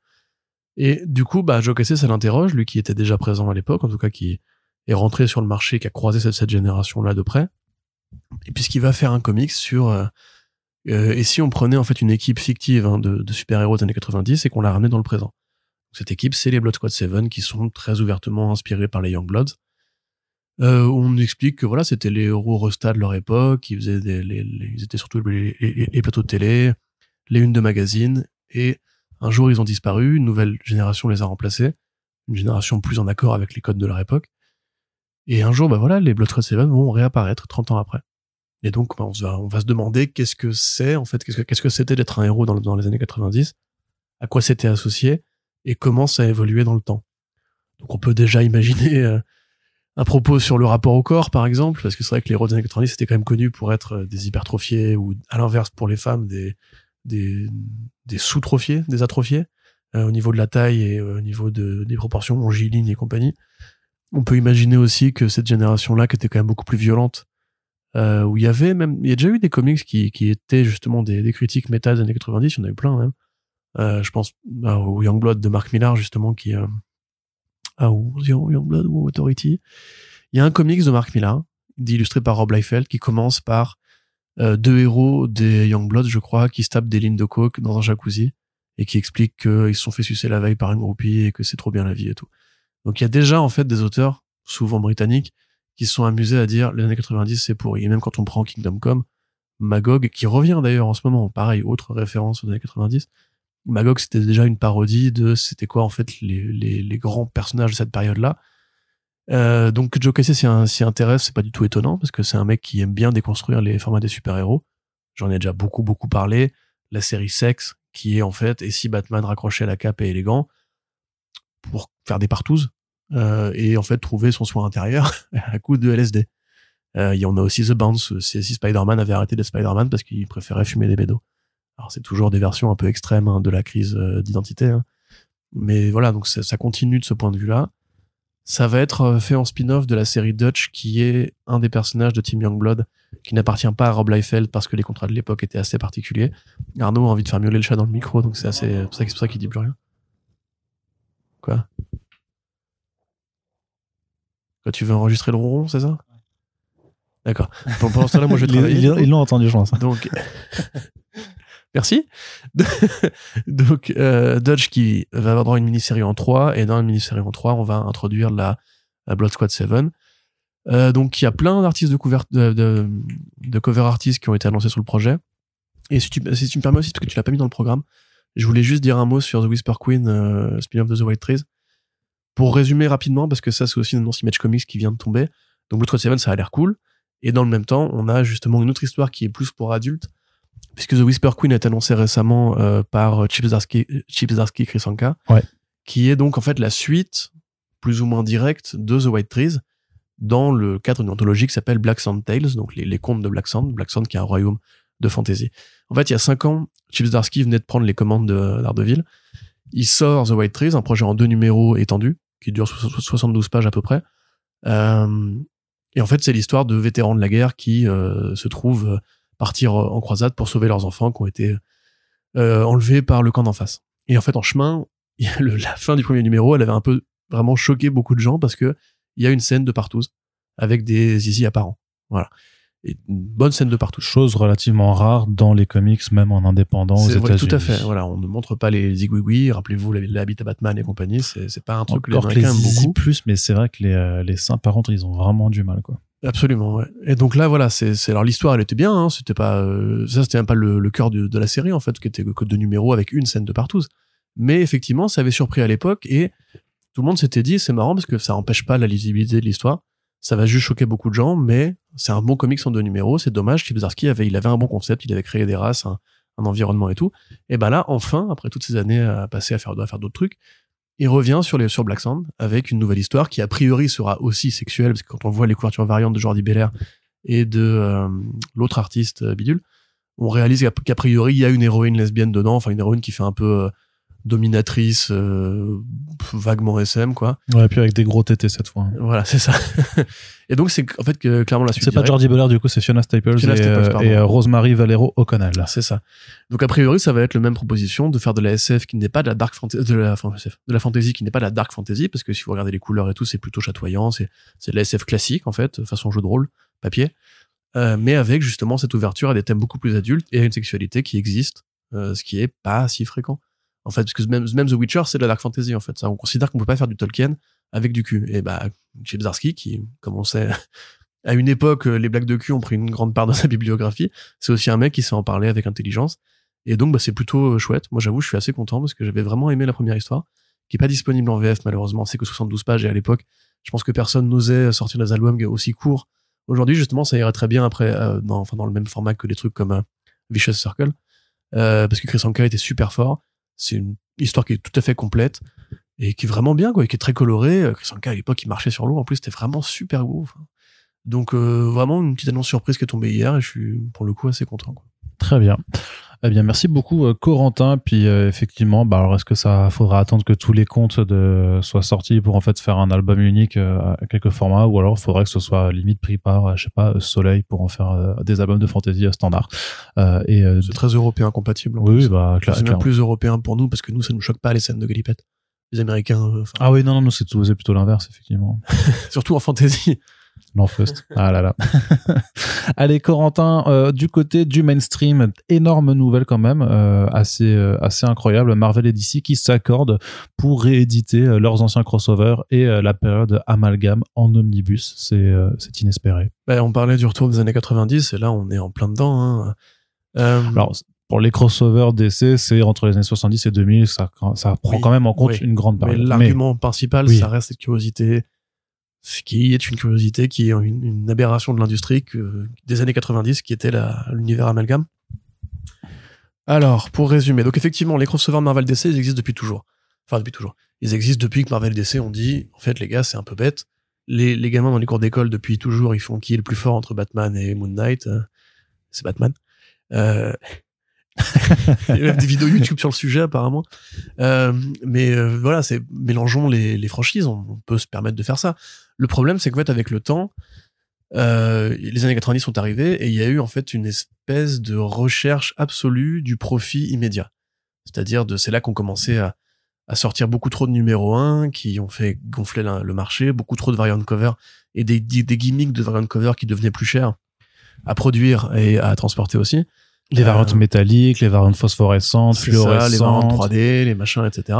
les variantes odorantes. euh, Voilà, et euh, aussi beaucoup de spéculation, parce que justement, comme il y avait beaucoup de nouveaux, nouvelles séries, il y a beaucoup de collectionneurs qui sont arrivés en pensant à que tous deviendraient Tortue Ninja 1, en fait, tu vois. Bon, c'est pas arrivé. Euh, malheureusement, le marché a gonflé, gonflé, gonflé, et les éditeurs, pour essayer de, de continuer à profiter du truc, ont fait amalgame en se disant, bah ça y est, c'est c'est le moment où on va pouvoir enfin faire une sorte de fédération des franchises et où tout le monde va aller consommer, parce que tout le monde consomme déjà Marvel et DC séparément, tout le monde va forcément consommer Marvel slash DC. Et donc Amalgame, c'est quoi? C'est la fusion en fait de l'univers DC et l'univers Marvel. Voilà. Et la fusion au sens euh, la fusion au sens fusion Dragon Ball, c'est-à-dire qu'on prend Wolverine, on prend euh, Batman et ils fusionnent. Et ça fait le Dark Claw. Voilà, donc c'est un Wolverine Batman qui a et l'origine de Wolverine et l'origine de Batman mélangée. Et voilà, vous avez le Super Soldier qui est Captain America, Superman. Vous avez, vous avez plein de trucs comme ça qui, à mon sens, sont complètement cons. Euh, c'est vraiment un truc qui, pour moi, a pas donné grand chose de bien. Il y a Lobo the Duck, qui est sympa, qui est Howard the Duck Ouais. et Lobo. Euh, il y a quelques petits numéros par-ci par-là qui, sont plutôt cool. Mais voilà, au global, en fait, c'était une série de numéro 1 qui a pas accouché de grand chose. Il y avait cependant un vrai travail qui avait été fait pour justement dire, oui, on a mélangé les deux continuités, vraiment. Il y a eu Crisis, en même temps, il y a eu Secret Wars. Et c'est arrivé, tout ça, le costume noir est arrivé, tout est arrivé. Mais par contre, évidemment, il y aura jamais de suite parce que Marvel et DC, en fait, bah, même s'ils ont besoin, de- même s'ils aiment l'argent, euh, bah, ils ne s'apprécient pas. Ils ont deux philosophies d'entreprise très différentes. C'est surtout qu'ils appartiennent à deux, maintenant deux conglomérats euh, bien au-delà du seul esprit Ouais, des comics les, les et qui. conglo- euh, les conglomérats, ils connaissent les partenariats. Enfin, je pense que c'est même pas ça, tu vois. Si pareil, si Disney aujourd'hui voulait Non, travailler mais si, avec, mais parce euh, que, mais juste, parce que la production de, même de crossover actuellement, ça aurait tellement de complications sur des éventuels Oui. produits dérivés et Oui, d'autres choses comme ça qui fait bah, qu'en on fait, l'a bien vu. je, sais- euh, je pense pas qu'elle ne savait, qu'elle ne s'aime pas. C'est juste que sur ce, ce genre de terrain-là, en fait, c'est beaucoup, c'est beaucoup plus simple de faire fructifier ses propres marques plutôt de se faire chier ouais. à vouloir faire des, euh, des mélanges. de ce qui se dit à l'époque, c'est quand même vraiment Paul Levitz qui a pété un, un câble parce que justement Marvel voulait les récupérer une certaine part des profits parce qu'ils étaient dominants à ce moment-là. oui, et mais tout. tu vois que c'est une question de thune, quoi. Pas forcément de- Oui, bien d'appréciation. sûr. Bien, mais évidemment, évidemment. Mais je veux dire, bon, Marvel et DC pour moi de toute façon ils sont pas faits pour travailler ensemble. C'est pour ça que c'est Marvel et DC. Voilà. Sinon ils auraient fusionné il y a très longtemps pour euh, l'intérêt général, le, le- un seul univers partagé de super-héros. Ah non, quelle horreur. Non, mais je suis pas. Je dis que c'est. Et nos, et nos, et nos disputes de cours de récréation, comment, comment on Bah, pourrait il y les a avoir des gens qui ont encore ces disputes-là entre qui est le plus fort entre le Hulk et la, et la chose. En tout cas, c'était le cas à l'époque. Il y a beaucoup de numéros comme ça d'ailleurs. Mais bref, tout ça pour dire que Bah, c'est Hulk. ça, et ça n'a évidemment, ça ne pouvait pas tenir. Euh, On pouvait pas créer un univers Marvel DC. On peut, on peut pas créer un, un téléphone qui soit Apple et Samsung ou un, un, un Coca Pepsi avec une même boisson. Tu vois, Ouais, c'est voilà, c'est l'intérêt de la concurrence de ce c'est marché le yin et le yang. euh, oligopolistique, c'est que justement il y a deux entreprises qui se font la guerre jusqu'à ce que jusqu'à ce que l'une crève même pas. Mais non, jamais c'est un équilibre, c'est l'équilibre de la force. Voilà. Euh, donc aujourd'hui, en fait, Disney, ça les intéresse plus du tout, les, les crossovers, les mélanges, tout ça. Ils ont, quand Disney a pris Marvel, il y a plus, en fait, cette politique de crossover qui avait lieu avant avec euh, Dark Horse, par exemple, euh, ou avec DC, ou avec machin. Et en fait, tous les personnages ont été ramenés sous une seule et même enseigne. Et on a dit, bah, en fait, tout ce qui a été fait avant, on va pas le rééditer. On va pas rééditer les, les aliens Superman, on va pas rééditer ci, ça, ça, parce que ça nous appartient à nous. On n'a pas envie de, se- de filer de l'argent aux autres. Nous, on n'est pas des gens comme ça. Mais c'est pour ça que Urban a dû euh, sortir de ses rayons un, un album où il y avait justement un crossover qui était entre Gen 13, je crois, et, euh, et Alien. Parce que justement, en fait, euh, Disney ne donnait plus le copyright pour ça. Ça leur appartenait. Ils ont dit, on ne pas le copyright. Ouais, il y y en avait euh, un, il y en avait un autre encore. La aussi. propriété intellectuelle à nous, euh, dégage. Tu vois, nous, on va pas euh, faire ça. Et donc, c'était un peu dommage parce que ces, ces crossovers-là, justement, grâce à la politique de Dark Horse qui a beaucoup flirté sur euh, l'idée qu'on pouvait tout mélanger avec Alien, Predator et tout, il y a eu beaucoup de bonnes BD qui, en fait, allaient disparaître pour de bon. Et bah, les amalgames, évidemment, sont concernés par ça aussi parce que DC et Marvel, ils se sont pas réentendus pour faire de- des rééditions depuis euh, 25 ans. Donc, euh, voilà, c'est arrivé, étonnamment. Il y a plein de trucs qui sont arrivés comme ça, tu vois. C'est comme quand Marvel se réassocie à Hasbro pour faire les comics from the Space Knight en omnibus. Aujourd'hui, je pense qu'ils sont arrivés à un point de compréhension où ils se disent, on a une histoire, il y a des produits que les gens réclament, On a un background. on a un background, euh, on a une tradition euh, qui a été de faire des crossovers comme ça avec d'autres franchises, on peut les, raviver et faire du fric parce qu'il y a des nostalgiques qui demandent que ça. Et aujourd'hui, je pense que beaucoup de jeunes lecteurs sont très curieux, eux qui n'ont pas connu Amalgam, c'est compliqué à trouver aujourd'hui à part en numérique euh, avec des scans En piratés. fait, c'est pas si compliqué. Moi, je, moi, je sais ce que je pensais. On m'a, on m'a rétorqué sur nos réseaux sociaux que en vrai, c'était pas si compliqué. Mais après, faut savoir chiner, faut trouver ses cœurs en occasion, ça c'est sûr. Hein, il faut parce qu'il y a même eu des, il y a eu des précédentes éditions en VF, euh, notamment chez Semic. En gros, ça se trouve. Mais effectivement, si t'es pas averti, euh, tu vas pas tomber dessus par hasard. Là, ce qui est bien, c'est que, alors, en tout cas, juste pour la VO, par contre, parce que pour la VF, on y reviendra après, mais c'est, c'est notre histoire. Mais c'est vrai que c'est compliqué de, de, de mettre la main dessus en, neuf, tout simplement. Dans Ouais. un- après, j'allais dire dans un format accessible. Là, l'omnibus, ce sera pas un format Alors, accessible. ceci étant, moi j'ai squatté le JBR à l'époque où il existait pendant des années, j'ai fait pas mal de brocantes, j'ai jamais, je suis jamais tombé sur un, un comics Amalgam. hein. Oui, mais pourtant, parce que ça se trouve plein sur de des, conneries, sur hein. des Vinted maintenant. Voilà, aller les, sur les forums. Il faut, il faut les chercher pour les Oui, il faut les chercher. Par contre, il faut les chercher. Ça, c'est donc, à mon avis, beaucoup de gens vont être très curieux de découvrir cette étrange euh, alliance de puissants. Mais surtout, bon, le vrai intérêt de tout ça, c'est qu'on va rééditer des crossovers qui, en l'occurrence, sont plus intéressants, euh, comme le Spider-Man Superman, qui est vachement cool, par exemple, comme le Batman Punisher, euh, qui est sympa. En fait, d'ailleurs, ça a été au départ une annonce qui a été leakée par euh, Barry Kitson, qui en fait lui a dit, bah voilà, Marvel et, enfin, Marvel et DC veulent rééditer ces projets-là et recherchent en fait des, des contenus bonus pour nourrir ces éditions, histoire qu'elles soient pas, n'arrivent pas juste nues avec les dessins de- d'époque. Et donc, il a appelé sa communauté à voir si eux avaient des trucs qu'ils pouvaient scanner. Donc, on aura même des, des probablement des recherches euh, ou du contenu éditorial qui n'était pas, pas présent à l'époque, ce qui est plutôt cool parce que effectivement, même si on peut ne pas aimer, euh, et on a tout à fait le droit d'ailleurs de ne pas aimer Amalgam, ça reste un, une trace dans l'histoire des comics. Ouais. Ça reste un truc qui était arrivé une fois, qui était unique, qui n'a pas été reproduit depuis, pour de bonnes raisons, mais qui est en fait un, une pierre blanche dans l'histoire des comics où Marvel et DC se sont dit, imaginons qu'il y a un univers où en fait on se fait pas la guerre, on partage le pognon. Donc euh, voilà, ça va être, euh, ça va être ça sortir bientôt. Faudra voir maintenant, parce que la question c'est la France ensuite, si DC et Marvel s'entendent aux États-Unis, il n'y a pas de raison qu'ils donnent pas leur accord pour l'international, mais en France, il faudrait que Dargo et Panini Comics Italy se mettent d'accord pour que sur le marché français, on autorise Urban Comics et Panini Comics France à sortir ce machin-là. Je sais pas si c'est vraiment une, enfin, ils se font pas la guerre comme se font la guerre DC. Enfin, c'est pas une rivalité frontale comme celle de Marvel et DC, on va dire, parce que Dargo, ils sont multispécialistes et Panini Italy aussi. Euh, et Panini Italy, d'ailleurs, ils ont, enfin, ils ont, est-ce qu'ils ont encore DC, Panini Italy? En, en, Italie, ouais. Voilà. Notamment. Donc on peut déjà être assuré que ces rééditions-là pourront tomber en Italie, par exemple. En France, je sais pas. J'avoue, j'ai pas d'infos. Je sais pas si t'en as. Non. Mais euh, après, à titre individuel, j'avoue que je compte pas acheter ça de toute façon parce que je, suis désolé, j'ai lus en fait ces, ces numéros. Ça s'adresse vraiment pour moi à des nostalgiques, à des curieux et à des collectionneurs. Et quelque part, tant mieux pour eux. Mais euh, il y a des obstacles en chemin parce que évidemment, nous, on n'est pas directement concernés par les éditions VO. Et il faut rajouter aussi peut-être que tout ça naît aussi d'un truc qui était assez rare, c'est que DC et Marvel ont accepté en fait de, ré, de rééditer un crossover avant cet événement, qui était le GLA Avengers, on avait parlé de euh, Code Bouchier que Georges Pérez. Après la mort de Georges Pérez, qui est un artiste qui a fait de très grandes pages pour l'histoire de DC et de Marvel, et donc là ils ont dit, effectivement, ce mec-là est trop important, ne laissons pas ce crossover tomber dans l'oubli, rééditons-le euh, avec une asso qui avait justement... C'était la Hero Initiative. Voilà, adressé ensuite les profits euh, aux auteurs. Donc euh, voilà, je pense que à mon avis ça, ça part de là en fait. Je, ils ont dû se passer un coup de téléphone et en fait réaliser qu'ils pouvaient encore se parler et que leur hiérarchie ne, ne, ne bloquait pas. Donc euh, il n'y avait pas de raison que ne pas capitaliser là-dessus quoi.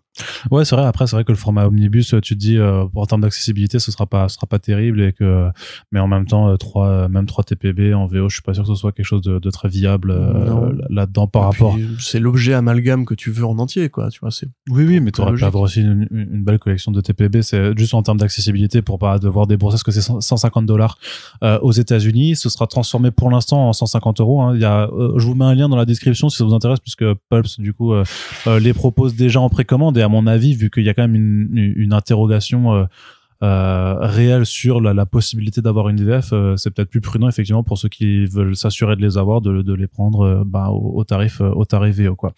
Mais le GLI Avengers qui est pas présent dans le dans le dans l'omnibus DC Marvel, tu vois. Ce que je trouve assez bizarre au final, donc j'espère qu'il aura peut-être une autre édition parce que c'était une édition spéciale pour la Ironicité Initiative dont les voilà dont les euh, dont les ventes en fait devaient euh, bénéficier bah, à la famille de, de Pérez et euh, de façon en général la Ironicité la Hero Initiative, c'est euh, une association à but caritatif Tout qui en fait euh, joue un rôle de mutuelle euh, ouais, euh, pour- ça, ouais, pour associative. voilà pour pallier en fait aux, aux, aux artistes qui n'ont pas les moyens de se payer des, des assurances aux États-Unis. Et euh, j'imagine alors je sais pas peut-être que ça aura droit à une autre édition euh, plus standard euh, mais euh, mais euh, dédiée Bah, entièrement je sais pas. Lui était pas arrivé en France par exemple. Non non pas du tout. Bah Donc, le, le bouquin il y a des comic shops qui l'ont commandé qui ont pu le proposer. Non mais je veux dire, il n'y a pas eu de mais il y a pas eu de non, ouais. non non. Non non mais parce que là c'était vraiment c'était pas euh, c'était pas Marvel ou DC c'était vraiment Hero Initiative le, le truc. Donc c'était encore un truc encore plus encore plus particulier. Donc là-dessus euh, et puis après voilà dans moi je pense qu'on est limite dans, dans une discussion qui, qui tient plus de, pour l'instant de est-ce que c'est du fantasme ou pas déjà et après si ça devait se concrétiser bah qui chez qui ça irait tu vois? Effectivement moi je pense que ce serait beaucoup plus logique que ça aille chez Panini puisqu'ils font déjà des omnibus euh, en tant que tel. C'est pas du tout un format que, que que Urban fait. Et puis même par rapport au contenu par rapport au fait que chez Panini on a eu là euh, on a eu euh, les Thunderbolts, les Extreme X-Men et tout ça. Il y a déjà toute une gamme en fait de rééditions en omnibus de comics des années 90. Mmh, ça aurait tout tout à fait fait. sa place en fait euh, à côté. Et comme tu dis, bah c'est vrai que si euh, aux- en Italie euh, ils ont encore les droits de décès, peut-être que ça peut faire une forme de, euh, de coprod euh, Italie, Europe euh, avec d'autres pays. Mais, pour l'instant, voilà, je n'ai euh, aucune information. euh, J'avais oublié de le préciser, mais euh, les amalgames et les euh, crossovers étaient en partie édités chez DC, en Bah, partie chez Marvel. C'est l'échange de bons procédés. Vous faites euh, Spider-Man, euh, bah, euh, Superman, et nous on fait Superman, Spider-Man. Après, en l'occurrence, aux États-Unis, là, l'annonce, elle était euh, sur le site euh, de euh, DC. C'était c'est un article qui était vraiment dans, dans le site de DC. C'est pour ça que je me dis que ça ça, ça complique les choses puisque bah si c'est DC le publisher aux États-Unis par rapport enfin bref tu vois c'est des c'est pour ça que c'est Ouais, des questions qui sont beaucoup trop Bah, c'est ce que je disais tout à l'heure, c'est une aberration. Ouais, c'est censé exister pour des raisons assez logiques. un peu un peu complexe mais euh, mais voilà. On verra bien mais en tout cas euh, la, la VO ça sort cet été. Et bah si vous êtes vraiment intéressé j'imagine que euh, vous ne ferez pas l'impasse dessus. Autre nouvelle maintenant du côté de Marvel. Alors on a deux projets abordés euh, enfin deux actualités. Une c'est euh, la la- la- l'actualité de Marvel qui fait péter un câble. Et l'autre c'est plutôt cool. Alors on va commencer par celle qui fait péter un câble pour terminer sur du positif dans cette partie comics. C'est euh, donc les tie-ins de Blood Hunt qui ont été annoncés et alors on a l'habitude qu'ils en fassent trop et on a l'habitude Ah. qu'ils en fassent beaucoup quoi. mais là, ils pètent complètement un cap parce qu'ils ont, ils ont fait un visuel en disant bon, ben pour Blood Hunt, on va faire huit mini-séries, on va faire six one-shots et il y aura sept séries régulières qui seront, euh, qui auront des numéros tie avec ça, quoi. Ouais. Donc, en Et fait, pas, si et tu- pas, j'ai pas juste un numéro à chaque fois. Ouais, oui, parce que les mini-séries, c'est trois ou quatre numéros. Des arcs dans les, séries en et c'est question. des arcs, ouais. Donc, en, en, en, en somme, on a un event qui, qui, sur ces tie en fait, euh, euh, multiplie par 5 ou 6, en fait, le nombre de numéros euh, à lire. Alors, 53 numéros en tout. Voilà. Euh, sans compter le fait qu'il y a les, les, les numéros Red Band en plus qui sont ouais, ça, c'est pas, du coup, c'est ça. un dollar plus cher. Ouais, ouais, c'est. Euh, parce qu'il y a juste, de- on va vous montrer que le bras est bien arraché, et pas juste suggérer que le bras est arraché.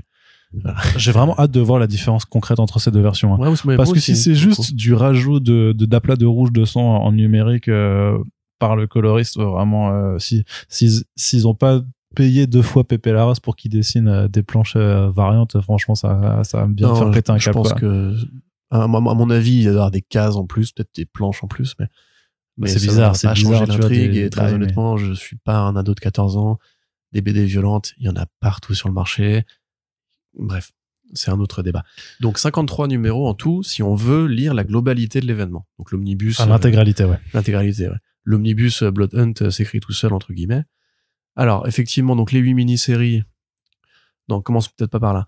Déjà juste les les, les tie-in.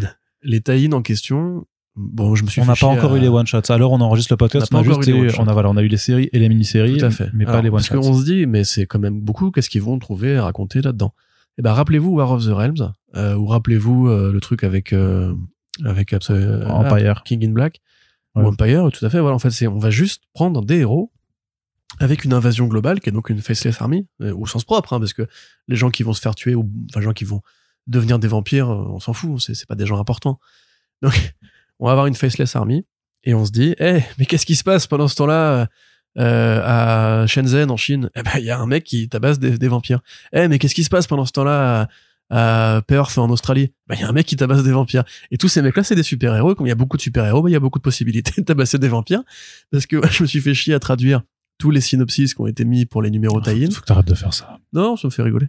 Et euh, honnêtement, c'est vraiment juste ça. En fait, il y a aucune utilité. Vous n'avez pas besoin de lire ça pour comprendre Blood Hunt 3, 4, 5, 6. Vous n'avez pas besoin de lire ça de façon en général.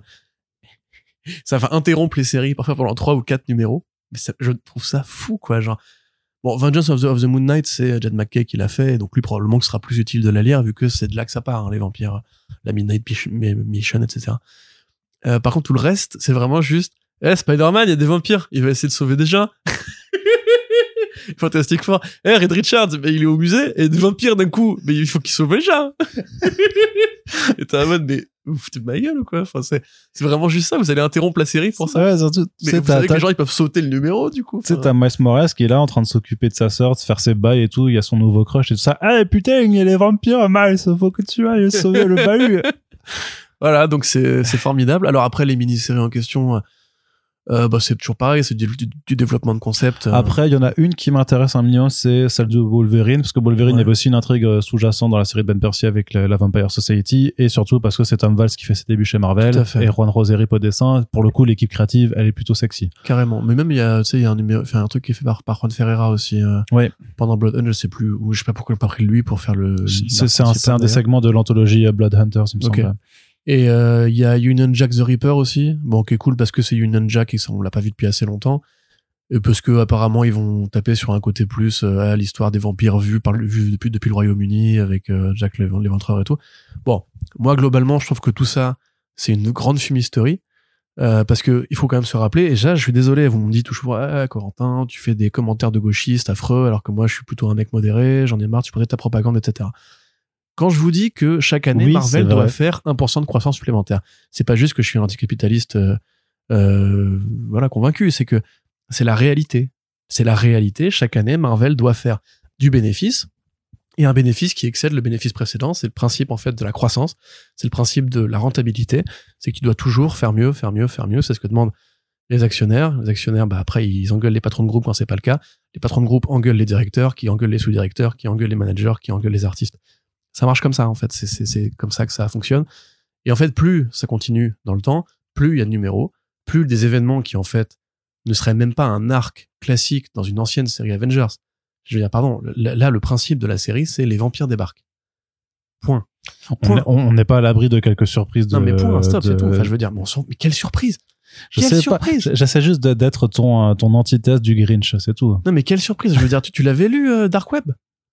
Mais Non. mec, mais c'était une disquette, mais incroyable Il y avait rien Toute l'idée du crossover à l'époque, c'était, eh, on a deux clones. Et ça, ils sont pas très contents d'être des clones. Et voilà, c'est Oui. c'est- c'est- c'est tout. Enfin, je ça mérite autant de, de, de tapage, quoi. À un moment donné, ça suffit. Et donc, du coup, c'est c'est cette idée à la con qu'ils ont commencé, je crois, vraiment à avoir entre Empire et War of the Realms de dire, bah oui, mais attends, on est con. Mais il y a une invasion à l'échelle mondiale. Bah, on a qu'à foutre des mini-séries partout. Voilà, on, on va Mais- suivre Mais ce qui se passe pour les, euh, les super-héros d'Europe quand mais, euh, mais- bah après, c'est ce qu'on avait déjà dit sur tous les crossovers précédents. C'est à chaque fois, c'est et qu'est-ce qui se passe avec machin? C'est Oui, qu'est- c'est ça. qu'est-ce qui se passe Mais avec encore ci, qu'à une époque, ça a pu être amusant. Genre, Mais non, parce que- Invasion, il y avait des trucs qui étaient, qui étaient bien Oui, mais faits à l'époque. Oui, le Black Panther, tu vois, mais Empire, on l'avait déjà dit, c'est vraiment bon, bah, qu'est-ce qui se passe euh, dans ce territoire-là, qu'est-ce qui se passe avec ces héros-là, et euh, ils se battent, ils se battent voilà. contre les Kotati, et puis c'est tout, tu vois. Et en, en général, ça ne sert à rien. C'est, c'est, des arbres meurent pour rien. Enfin, euh, et personnellement, moi, j'avoue que ça, je trouve ça débectant. Mais, mais après, particulièrement là, du coup, ce qui, ce qui m'emporte c'est la l'ampleur. En Mais fait, c'est l'ampleur. c'est le nombre. c'est l'ampleur. Genre, Ouais. je sais plus quelle série c'était, euh, mais il y a un, je crois que c'est les Avengers, euh, genre pendant deux numéros, alors c'est, encore une fois, c'est Jet McKay, hein, pendant deux numéros, tu vas attendre de voir, enfin, pendant deux mois, quoi. Pendant deux mois, ta série est immobilisée par un truc dont tu te fous. Et alors, attention, suspense, dans les Avengers, euh, Steve Rogers crée une autre équipe d'Avengers pour venir en aide à Carol Danvers, donc c'est même pas les héros principaux que tu vas suivre. On peut imaginer qu'ils sont occupés juste à ça va du vampire, on s'en fout, ça ne te concerne pas. Et ils disent, ouais, il va y avoir un twist de ouf, euh, tu vas voir, euh, Captain America, il va retrouver un ancien vilain à lui et tout, et on se demande qui c'est, hein. C'est choquant. Le, le plot twist va vous, va vous étonner. Tu sais, avec la vidéo YouTube où le mec fait, oh, euh, tu regardes la couverture, et oh, c'est les nazis, les vampires. Il dit, mais je me demande bien qui ça pourrait-il être. Bref. C'est, c'est juste de la merde. Euh, il faut arrêter. Il faut arrêter de lire Marvel en général. non, il y a de très bonnes séries chez Marvel, on le dira, on le dira à chaque fois. Lisez Captain America, justement, c'est super bien. Malheureusement, euh, bah malheureusement, en fait, toutes les bonnes choses ont une fin, et je pense que le principe de crossover, euh, entre guillemets, estival, parce que ça, on dit même plus crossover estival, en vérité, il, il est rincé de, des deux côtés de la barrière. Chez DC, pardon, mais Dark Crisis, c'était pas aussi bien que ça a pu être par le passé. Les Crisis, c'était quand même des trucs plus ambitieux ou mieux réfléchis que ça. Night Terrors, enfin, je suis une, tout le monde s'en fout de Night Terrors. Ça a pas laissé une empreinte. Il y a quelques numéros par-ci par-là qui étaient cool parce qu'ils étaient justement utiles pour comprendre des séries plus globales, comme le Poison Ivy, par exemple. Mais euh, voilà, enfin, en fait, c'est cette avalanche de produits qui, même, je trouve, immobilise un marché, en fait. Parce que regarde-nous, là, on en parle. Mais au lieu de parler de trucs plus intéressants. Et Marvel, quand, ils font leur, leur, euh, leur visuel avec les 53 numéros à annoncer, ils le font en plusieurs étapes parce qu'il faut faire du bruit médiatique. Il faut que tout le monde pense bien à Blood Hunt. Même je pense que le numéro Red Band, ils savent très bien que c'est ridicule. Mais on s'en fout, puisqu'il y a des gens qui vont être comme toi et moi, assez curieux, qui vont se dire, bon, j'ai quand même envie de voir la différence. Et bah, du coup, voilà, t'as un client en plus. Et moi, je suis désolé de tout ce que j'ai vu pour l'instant, des visuels, des numéros, des descriptifs. On ne me vend rien d'autre que les héros Marvel vont taper sur des vampires. Bah, pardon, mais je m'en bats les couilles, en fait. C'est, moi, je, je me fous plus que ça maintenant. Ils ont tapé sur tellement de trucs, les héros Marvel. Si en plus ça intervenait pas euh, après DC vs Vampires, qui a exactement la même promesse et qui était déjà une sorte de plagiat entre guillemets de Deceased, qui était déjà en soi une plagiat, un plagiat de Marvel Zombie. Donc à un moment donné, les gars, euh, peut-être réfléchissez à c'est quoi une bonne histoire avant d'essayer de me convaincre de l'acheter. Voilà. Et Jen McKay, il est sympathique et tout, mais je vois très bien comment ça va. Ça va être comme pour tous les mecs, ceux qui ont du potentiel et qui prennent des séries en bimensuel, à qui on impose de faire du crossover pour faire du chiffre. Parce que c'est pour faire du chiffre. Là, c'est pas pour raconter une histoire. C'est pour faire du chiffre. Et oui, je comprends bien. Euh, il faut qu'ils fassent de l'argent. Évidemment que Marvel doit faire de l'argent. Très bien, super. Mais pourquoi ils ont pas à côté une offre à la Black Label pour les gens qui en ont marre justement des crossovers, qui en ont marre des séries régulières, qui n'ont pas le temps, l'énergie les moyens? Pourquoi est-ce qu'ils font pas un truc justement en mode bon, on comprend bien qu'on vous fait un, un peu chier avec nos crossovers de merde. Voilà, on va vous développer telle ligne de produits précisément pour vous parce que ce marché il existe aussi et que vous avez envie de consommer du Marvel mais pas comme ça. Oui, ou, ou faites juste des crossovers avec de la retenue parce qu'on comprend bien les Non, mais ça, mécaniques que ça fonctionne. Ça fait, c'est pas, C'est fini le crossover. c'est c'est pas nouveau, c'est pas nouveau que ça fonctionne comme ça et euh, donc euh, c'est, c'est, on tombe pas nues non plus, tu vois. Mais c'est vrai qu'il y a une, il y a une forme de de de lassitude qui- de lassitude qui peut s'installer et surtout c'est à qui ça s'adresse parce que ça fait chez les vieux, euh, ça attirera pas les jeunes donc euh, en vrai, le, le- le- je sais pas, la technique, elle, a- elle a l'air quand même vraiment éculée et plus du tout en fait raccord avec juste euh, Mm. bah, la façon dont, dont doit fonctionner cette industrie. euh, Et puis là, c'est un passage forcé entre guillemets. Vraiment, c'est tout l'univers Marvel Bah, après, va perso- devoir passer par. oui, euh, oui. Après, après euh, c'est vrai que les lecteurs restent maîtres de leur choix euh, et euh, s'ils veulent pas les lire, ils ne les liront pas. Et c'est- de toute façon, c'est le seul conseil qu'on a. Mais après, c'est c'est qu'il y a des problématiques. Limite, pour, limite, c'est pas pour les lecteurs euh, que je m'en fais le plus avec ce genre d'opération. C'est plus sur le sur le côté marché VO, c'est sur les retailers parce que en proposant ces différentes mini-séries avec tous ces one shot et tout ça, bah tu pousses forcément aussi à la commande euh, et ça prend de la place sur les étals et ça ça et même ça, ça cannibalise même les autres séries Marvel qui sont peut-être de meilleure qualité en fait euh, que, ça, que cet event-là. Euh, il y aura forcément des couvertures variantes, euh, peut-être euh, Ouais, plus, il y a le plus, mois plus thématique qui a été annoncé déjà. Oui, tu vois. Donc, euh, donc si tu prends des couvertures variantes, ça t'oblige à prendre plusieurs versions d'un même numéro dans l'espoir que là-bas il n'y a pas de prix unique du livre, donc forcément les variantes après, si elles sont plus rares, ils peuvent les vendre plus cher. Et ce que, mais ce qui veut dire, c'est que parfois en fait ils vont tout miser sur le fait d'avoir une couverture un peu plus rare et la vendre à 50 dollars pour rattraper en fait les euh, 15 numéros euh, qui- qu'ils ont commandés à côté. Mais bon, c'est euh, c'est euh, ça devient un peu euh, un peu vide en fait, comme euh, même commercialement parlant, c'est des stratégies qui sont un petit peu vides. Non, mais moi, franchement, je, je pense que ce concept-là, il a, il a foiré. Enfin, en fait, le, concept du crossover, le dernier mot crossover, c'était Absolute Carnage, en vrai. Et depuis, il y a rien eu de bien. Voilà, les trucs euh, Extreme Carnage et tout, c'était pourri. Tout ce qu'ils font autour des symbiotes, c'est pourri. Tout est pourri. Euh, arrêtez, arrêtez, arrêtez. Voilà. Faites juste comme avant, c'est-à-dire misez sur la qualité.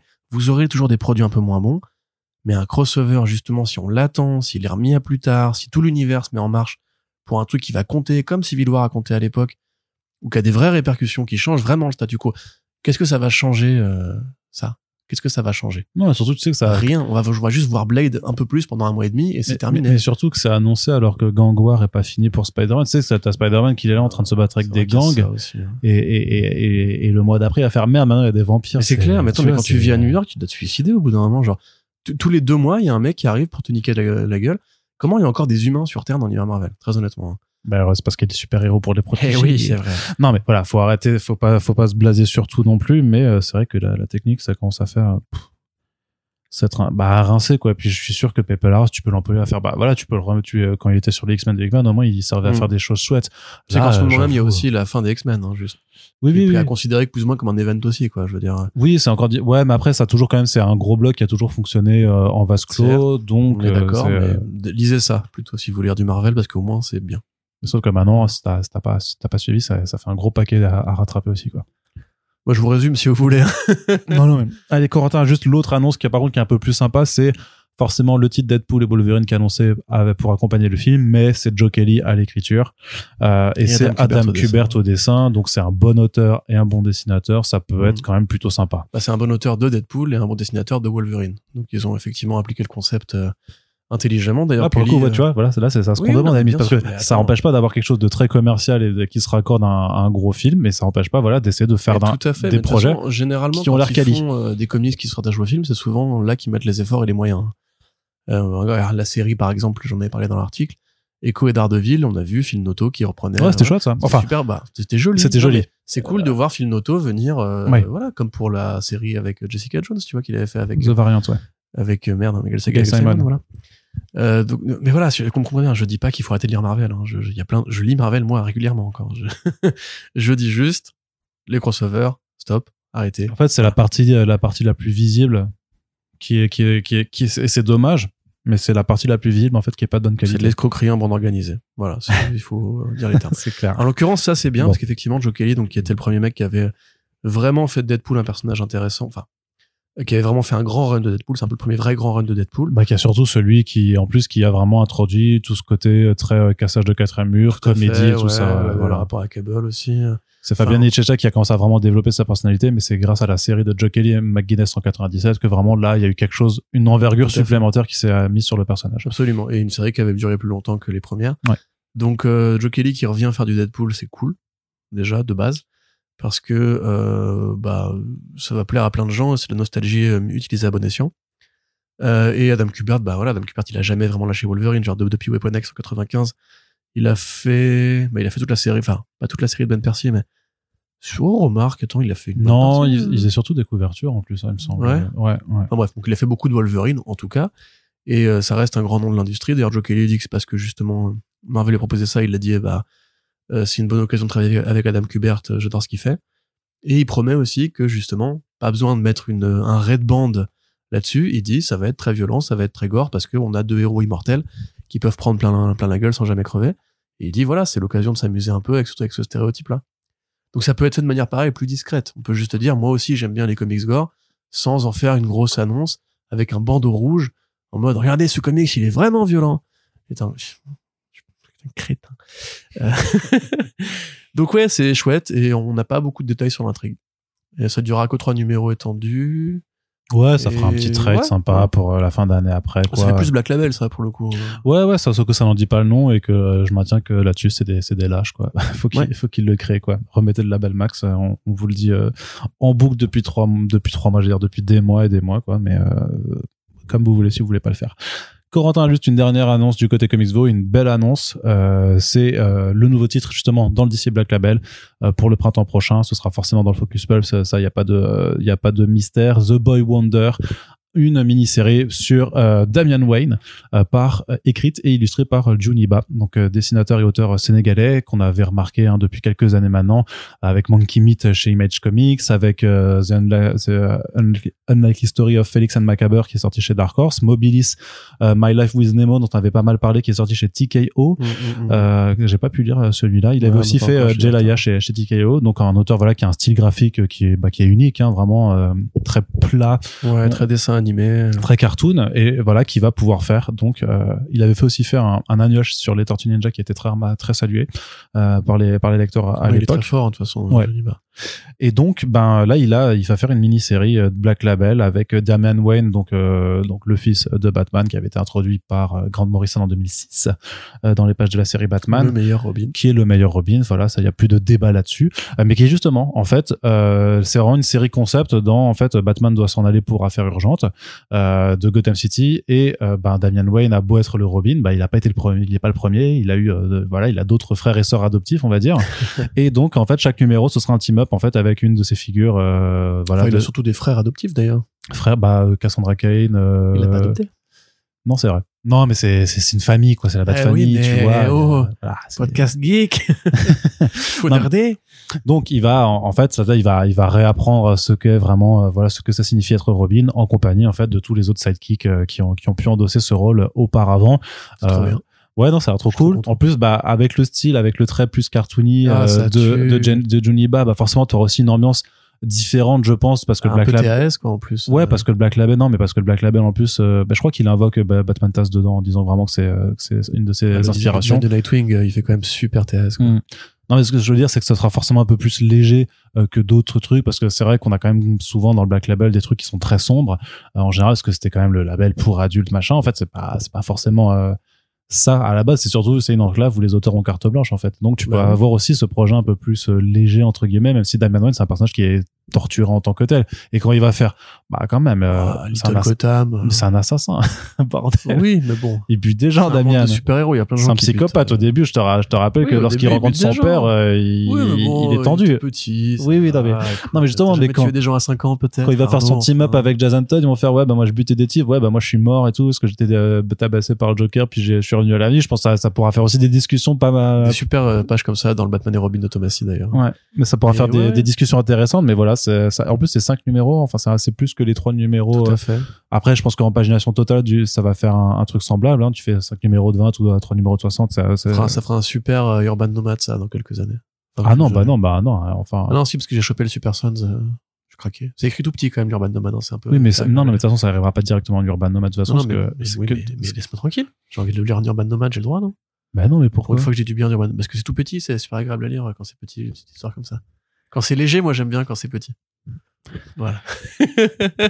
Ce sera en DC Black Label l'année prochaine, euh, Voilà, et certainement. ensuite, hein. avec un gros format. Et vu que, et vu que Johnny euh, réside en France, ben ça, c'est. C'est une belle, une belle vengeance pa- parce que la distribution de Monkey Meat c'est pas très bien passé malheureusement. Et euh, bah, ça la, bien- ça- la distribution s'est bien passée. Enfin, euh, ça, ça a pas trouvé son, ça a Ouais, pas voilà. autant trouvé son public que possible, mais Panini l'avait bien accompagné. Il y avait une tournée dédicacée et tout ça, quoi. tout Donc euh, là, c'est bien parce que l'occasion sera de faire la même chose et peut-être de remettre en avant d'ailleurs bah, ses précédents travaux qui ont déjà été publiés chez nous. Euh, soit Monkey Meat, en fait, pour oui, l'instant. Oui, c'est ça. Oui, j'allais dire. euh, Je crois pas qu'il y en ait enfin, eu il y d'autres. avait pas un éditeur pour Félix et Macabre. Si, si, si, si, euh si, si, si, si, mais non, Mais ça, non, d'accord, ok, Non. très bien. Bah, Je, on dira pas qui c'est. Euh, mais du coup, ouais, très bien, super. Franchement, ça tue, c'est génial. Je suis content. Euh, Johnny Ba, très bon artiste. Damien Wayne, très bon personnage. Ce- les premières planches sont merveilleuses. Je suis super content. Voilà, Ouais. j'ai l'impression que ça a été écrit pour moi, tu vois. Eh bien, peut-être que ça a été écrit J'aime pour bien toi. Damien Wayne, c'est le meilleur des Robins. C'est le seul bon Robin. Et Ça, par euh, contre, voilà, voilà. T'étais sur un bon move et puis tu repars dans tes, dans tes travers. lisez. euh, de Grinch. euh, Très bon surnom. Pourquoi? Non, j'avais, jamais. toi, toi, t'es le Père Noël, du Je coup. t'avais, euh, bah, moi, je suis, je suis. C'est connu c'est l'image du Grinch, quand le mec qui, qui n'aime rien. Enfin, c'est, c'est, Oui, non, mais la fête. Oui, oui. Euh, mais du coup, ouais. Et lisez, quand ça sortira, ça va être trop bien. Allez, Corentin, du côté des écrans maintenant, ça ira forcément un petit peu plus vite. Il y a de la bande-annonce, en fait, euh, du côté de Disney Plus avec un premier trailer pour la série X-Men 97. To me, my X-Men. Oui. Euh... T'es content? Oui. Oui, oui. Ah bah, c'est super, merci pour cette analyse euh, de fond en comble. Non, mais surtout que ça, arrive rapidement, hein, c'est en mars, euh, ça, Ouais. ça arrivera en mars 2024. Alors, X-Men 97, qui est donc la suite euh, canonique de X-Men 92, enfin de la série animée X-Men qui date de 1992, avec euh, les mêmes comédiens de doublage, avec la même continuité, avec les mêmes designs. C'est une suite parce que depuis très longtemps, je crois depuis 10 ans, les équipes qui avaient travaillé sur ce cartoon-là, en fait, sur que Fox Kids à l'époque, voulaient absolument que ça se, que ça se poursuive. Il a fallu attendre en fait que Marvel puisse récupérer les droits des X-Men euh, euh, après le rachat de la Fox pour que en fait Kevin Feige commence à discuter de ça et qu'il ouvre un département surtout consacré à l'animation à l'aune de Disney+. Donc enfin en fait toutes les variables s'étaient alignées pour qu'on reprenne euh, les choses là où elles en étaient arrivées puisque la série de l'époque c'était pas terminé hein. il y avait il y avait un cliff de fin que je vais vous spoiler tout de suite et enfin on y revient c'est Bodé Mayo qui euh, qui Bodé oui Bodé Mayo ça te fait rire Arnaud? Mais je faisais toujours ces- mais non, mais- il est mature le gars Mais c'est pas ça, c'est que je me, je me rappelle de jeux de mots où je faisais, c'était le, cou- le cousin de Moche de Ketchup, un truc comme ça, voilà, c'est Mm. tout. Ouais, c'est comme quand j'appelais le James Tynion Ford John Kickley 3. Ça Oui. avait fait rire les gens à l'époque. J'étais content de moi. J'étais en mode, waouh, je suis trop drôle comme mec. Pas du tout. Euh, donc, parce que plus, ça, tu vois, tu me laisses parler, après, tu m'interromps pour dire des conneries. Ça, du coup, c'est, je dévie. Tu sais c'est, c'est un classique, ça, quand Tu sais même. combien d'heures j'ai dormi cette semaine? Pas beaucoup. Donc, euh, c'est la suite. C'est cool. Et puis, dès qu'il y a le générique qui s'enclenche, j'imagine qu'il y a des gens qui ont pleuré, applaudi. Moi, oui, c'est vrai que c'est un beau générique. C'est cool, les gars. Voilà. Donc, c'est vraiment de la nostalgie. C'est vraiment fait pour une démographie de consommateurs particulière. Parce qu'il faut quand même avoir vu toute la série avant, à mon sens. Et sachant qu'il y a une Euh. des saisons qui est encore, qui est pas sur Disney+, donc tu peux même pas trop rattraper ça correctement en France. Ah bon? Ouais, je crois. Comment se fait-ce?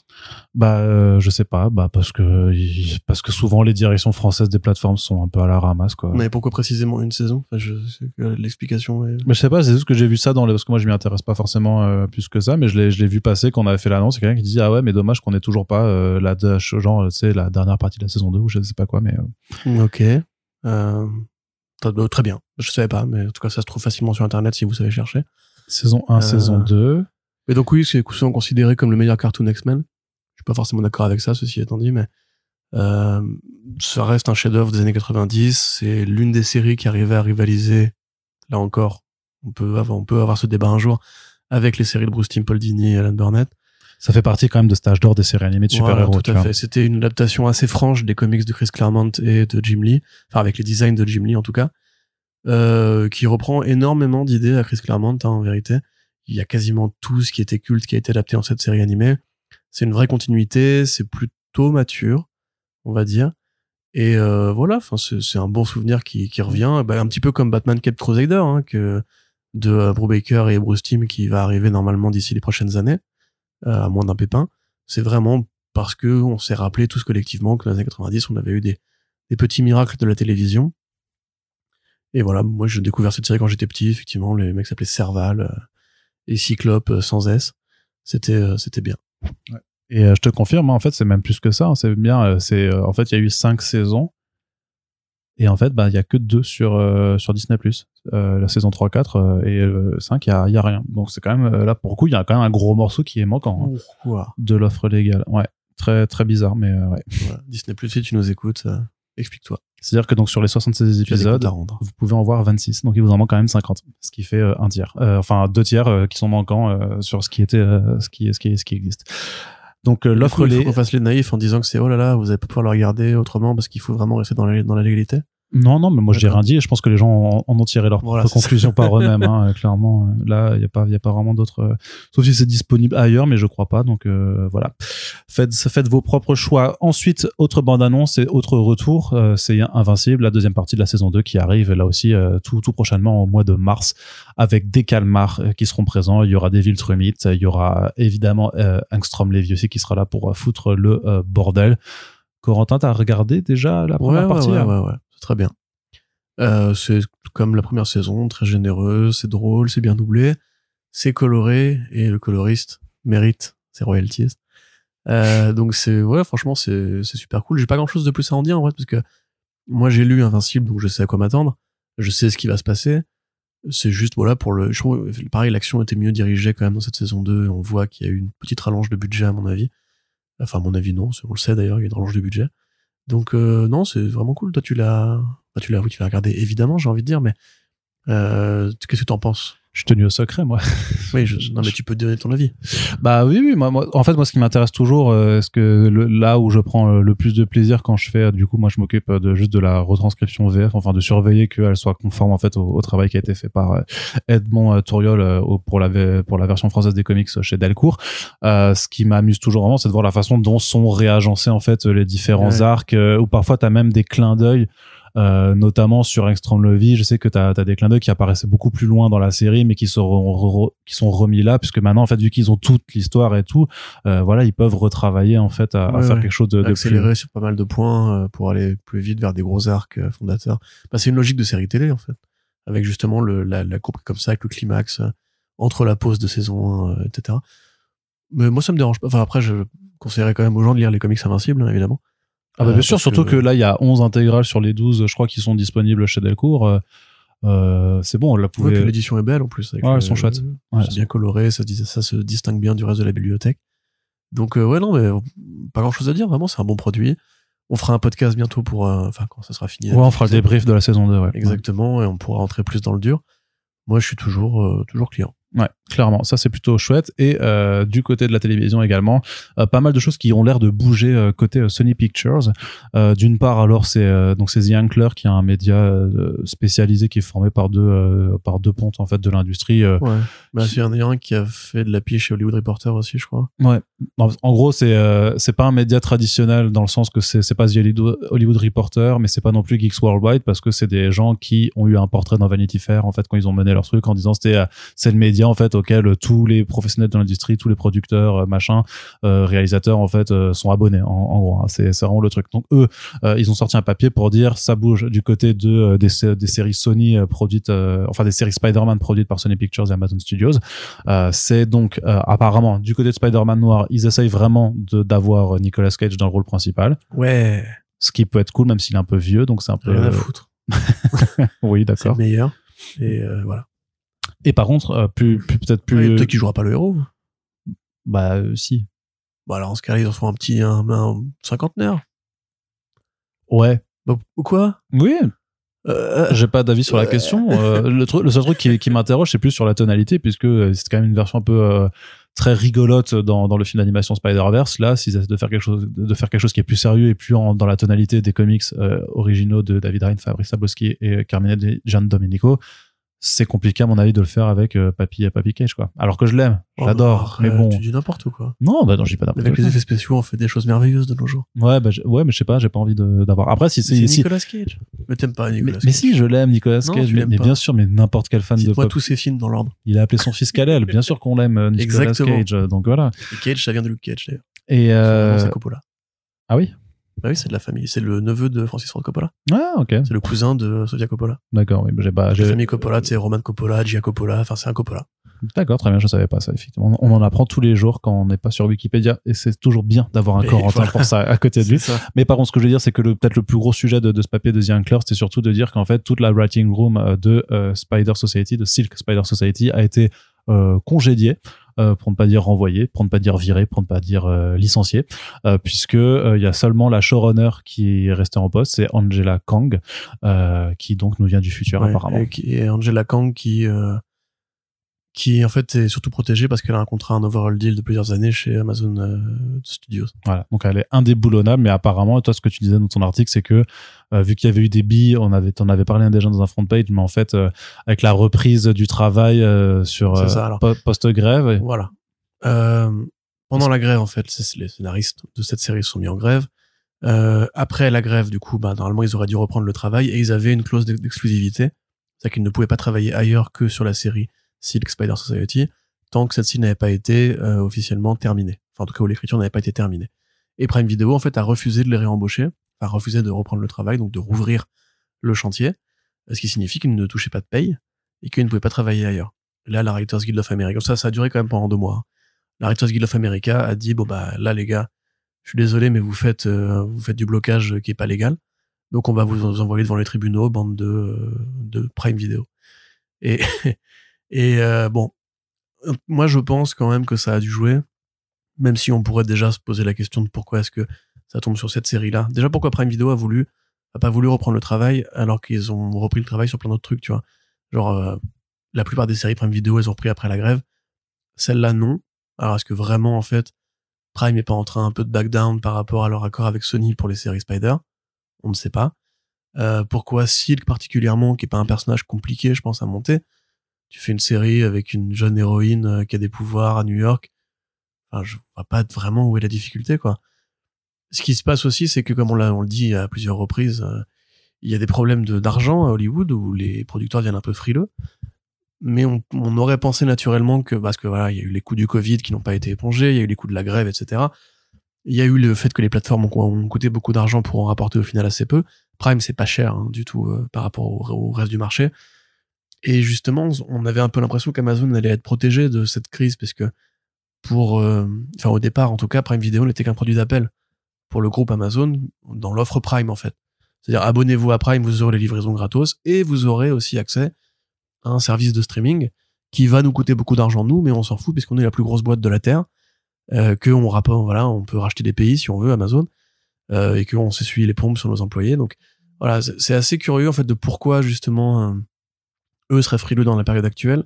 Pourquoi cette série-là particulièrement? Est-ce que vraiment le travail de Kang n'a pas pas plu? Mais si c'est le cas, c'est la showrunner qu'on vire. C'est pas juste tous les scénaristes et la showrunner. C'est pour ça que moi je fais vraiment un critère distinctif entre est-ce qu'ils ont pas juste voulu punir les showrunners qui ont été bavés auprès de la WGA, enfin de leur syndicat, pour dire euh, Prime euh, ne refuse de, nous réemployer ou de nous libérer de nos contrats, donc il faut faire quelque chose, et qu'ils ont pas en fait juste dit ah ouais, bah dans ce cas-là, bah on vous libère de votre contrat, voilà, vous êtes libre, allez travailler ailleurs et les deux mois de paye qu'on vous doit, vous les foutez quelque part parce que de toute façon vous êtes viré. Euh, accessoirement, il y a aussi une, une- une info qui est un peu plus surprenante, c'est que apparemment, alors ça c'est les mots de The Ankler, hein, la série était euh, destinée à un Ah oui, féminin, ah oui, ce ce qui est plutôt logique. Hein, je veux dire, Mm. Silk c'est une Spider-Woman, c'est pas euh, voilà. Et en fait, maintenant ils veulent réorienter l'écriture pour en faire un produit destiné à un public masculin. Alors je sais pas comment est-ce que eux, ils, enfin, quels critères eux ils associent à public féminin, public masculin? Je veux dire, The Witcher, il y a des nanas qui regardent, hein, si ça vous de le savoir, c'est c'est c'est flou hein, ce qui est masculin Bah, et dans la vraie vie. Parce qu'il y a un Henri Cavill. Ouais, c'est vrai, mais et alors? Bah, ça fédère à la fois les mecs. Mais tu vois, c'est un peu le cliché de ce truc geekos euh, avec des épées et tout. En vrai, moi, je pense qu'aujourd'hui, les frontières, elles sont ultra, euh, ultra poreuses. Enfin, il y a plus comme avant. les, les hommes regardent des, des, des fictions qui auraient jadis, qui seraient jadis passées pour des fictions féminines. Euh, et voilà, c'est pas, pas grave, tu vois. On a regardé plein de séries CW, hein, quelque part. Euh, et pour certains, on en regarde encore, n'est-ce pas, Arnaud? Donc, donc voilà, je je sais pas exactement ce qu'ils entendent par là. Est-ce qu'ils veulent en faire un truc bourrin, euh, geek, euh, débilos et compagnie, je sais pas. Euh, ou alors une série d'action, peut-être vraiment une série d'action-action avec de la chorégraphie, parce que peut-être qu'on associe encore à tort, par exemple, les productions euh, de cascadeurs de type Fast and Furious et compagnie à un public masculin, alors qu'en fait, les, c'est pareil, c'est tout aussi mixte que, que le reste. Euh, mais moi, j'avoue, ça m'étonne et vraiment, je, je pense que ça, ça schlingue un peu tout ça. Parce que vraiment, le coup de virer tous les scénaristes pour un truc qui est déjà. Et, et ça fait très longtemps. hein. Six ans, six ans que ça a été annoncé. Voilà, le fait, au départ, ça devait être un film, puis finalement, ça a été fait en série télé. C'est un, un premier showrunner qui a ensuite été remplacé par Angela Kang. Euh, très honnêtement, moi, je vais le dire tel que je le pense, je pense pas que cette série verra le jour. Et à mon avis, ça commence vraiment à faire beaucoup, beaucoup, beaucoup de temps qu'on nous parle des séries Spider ou de l'univers partagé euh, Sony et que ça n'arrive pas, quoi.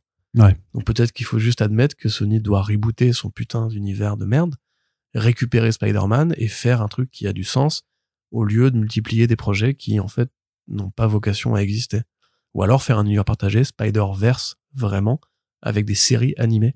Parce que la franchise, elle est connue, les techniques, elles sont maîtrisées, et là, on n'aura plus de problème de savoir que si Papy Cage peut grimper en d'un building, puisqu'il sera en animation.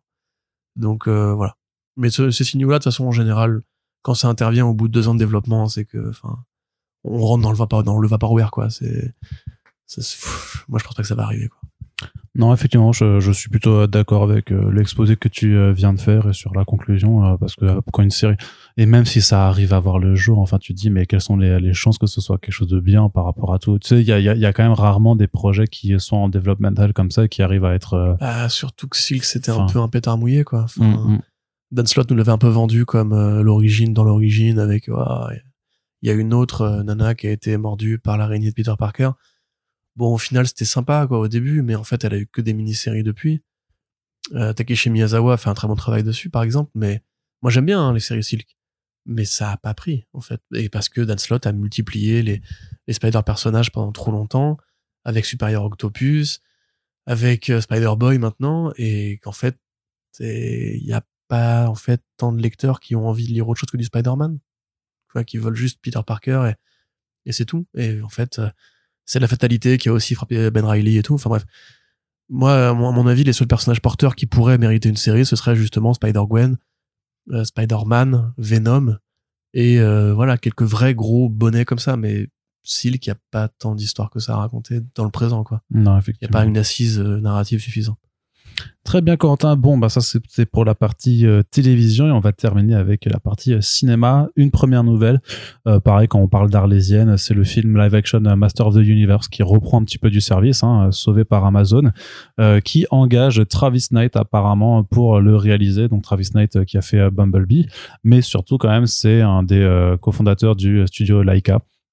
Et euh, donc euh, studio d'animation qui a fait de très bons films comme euh, Kubo et l'armure magique à euh, par exemple ou euh, Paranorman. Euh, donc moi j'ai envie d'un petit peu d'y croire.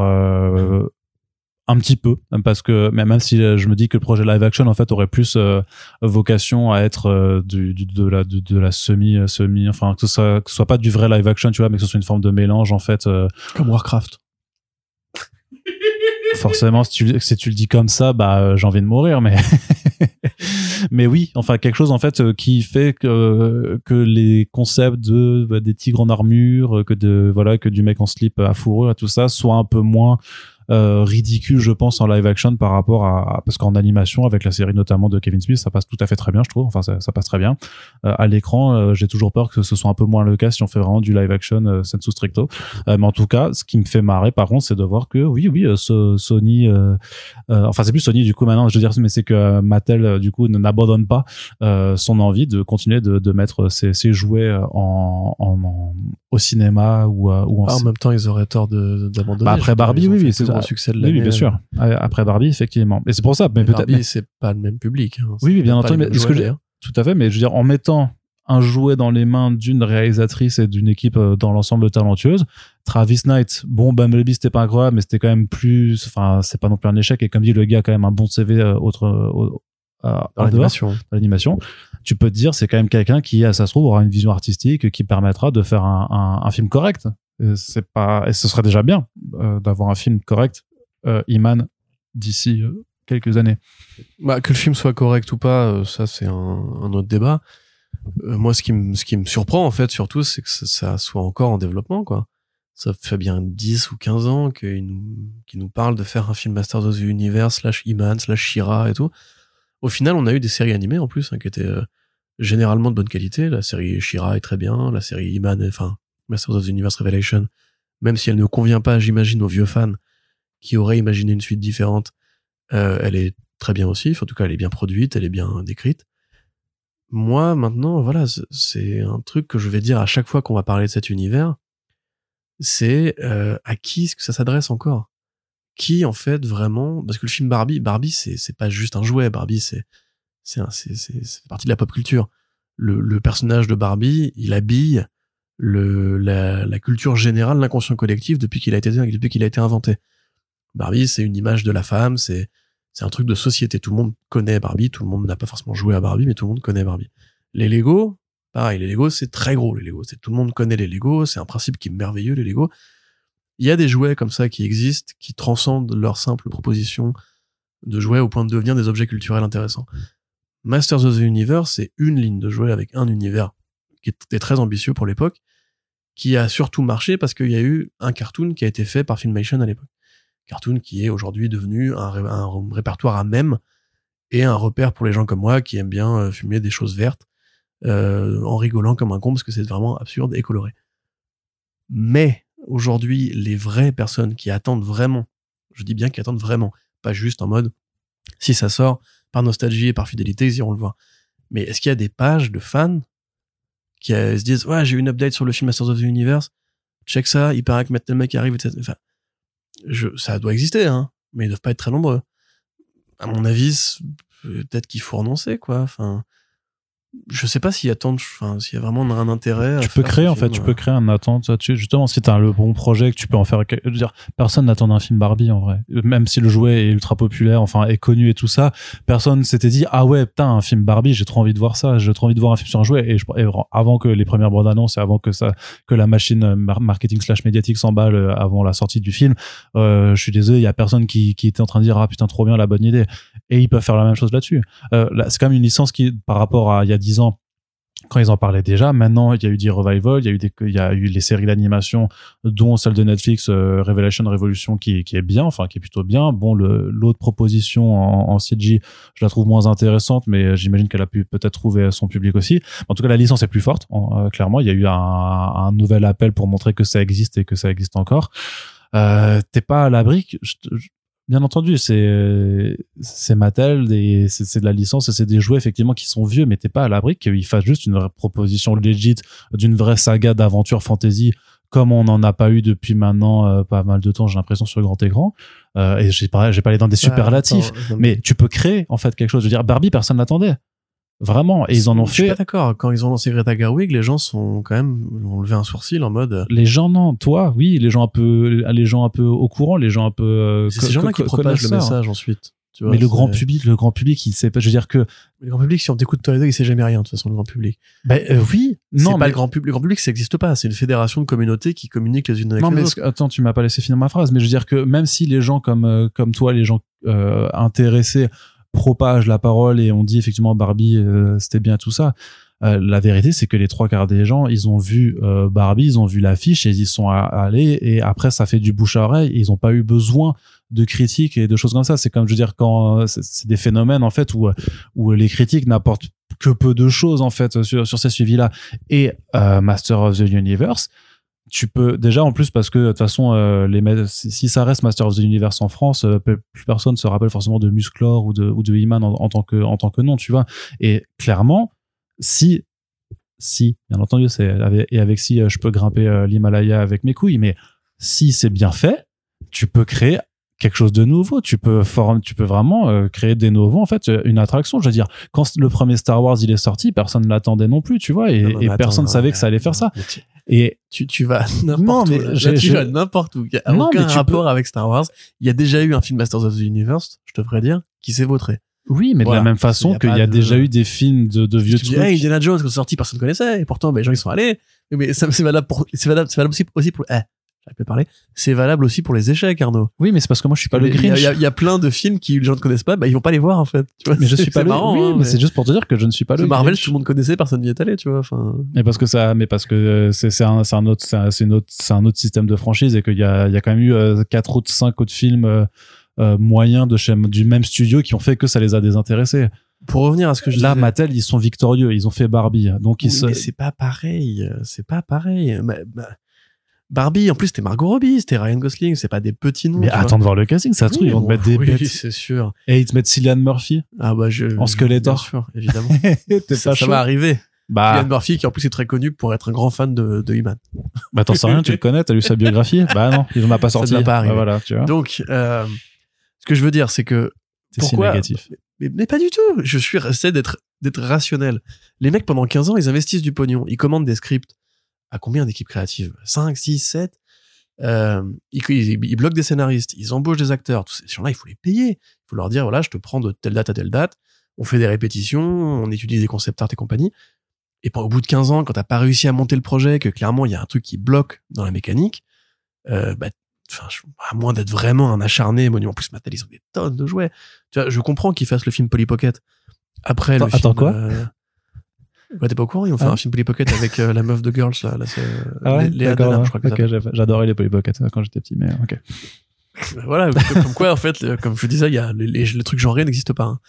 Euh, mais voilà, par exemple, ça je comprends parce qu'effectivement, Polly Pocket, en plus confié à une nana qui, pareil, a une sorte de réputation d'être une, une autrice féministe, euh, euh, avec tout ce que ça comporte comme euh, truc, euh, voilà, ouais, travailler pour le capitalisme et compagnie. Euh, non, parce que franchement, il y, y a ce débat qui s'est invité après Barbie mode genre, est-ce que c'est vraiment un film féministe? Eh ben non, euh, parce que voilà, parce que voilou. Et t'as envie de dire, mais enfin, vous avez une vision tellement euh, t'es tellement hostile à tout ce qui pourrait éventuellement être euh, positif que voilà justement c'est là il y a de la vraie, de la vraie négativité mais c'est un autre débat que j'ai pas envie d'avoir aujourd'hui donc tout simplement pour dire que pour moi ce film ce projet là alors Amazon ils ont déjà sorti des trucs euh, qui n'auraient pas dû sortir hein, mais ce projet là j'aurais envie de dire que c'est mort depuis très longtemps quoi genre quand t'avais cette news là j'étais moi parti sur l'idée qu'on n'aurait jamais de film Iman et que c'est pas grave c'est un truc qui existait à une époque qui a plu à pas mal de gens ça peut faire des bonnes séries animées, très bien, effectivement, univers coloré et tout. Mais on n'est pas obligé de, on n'est pas obligé de forcément se dire, ce truc-là existait, ce serait bien d'en faire un film.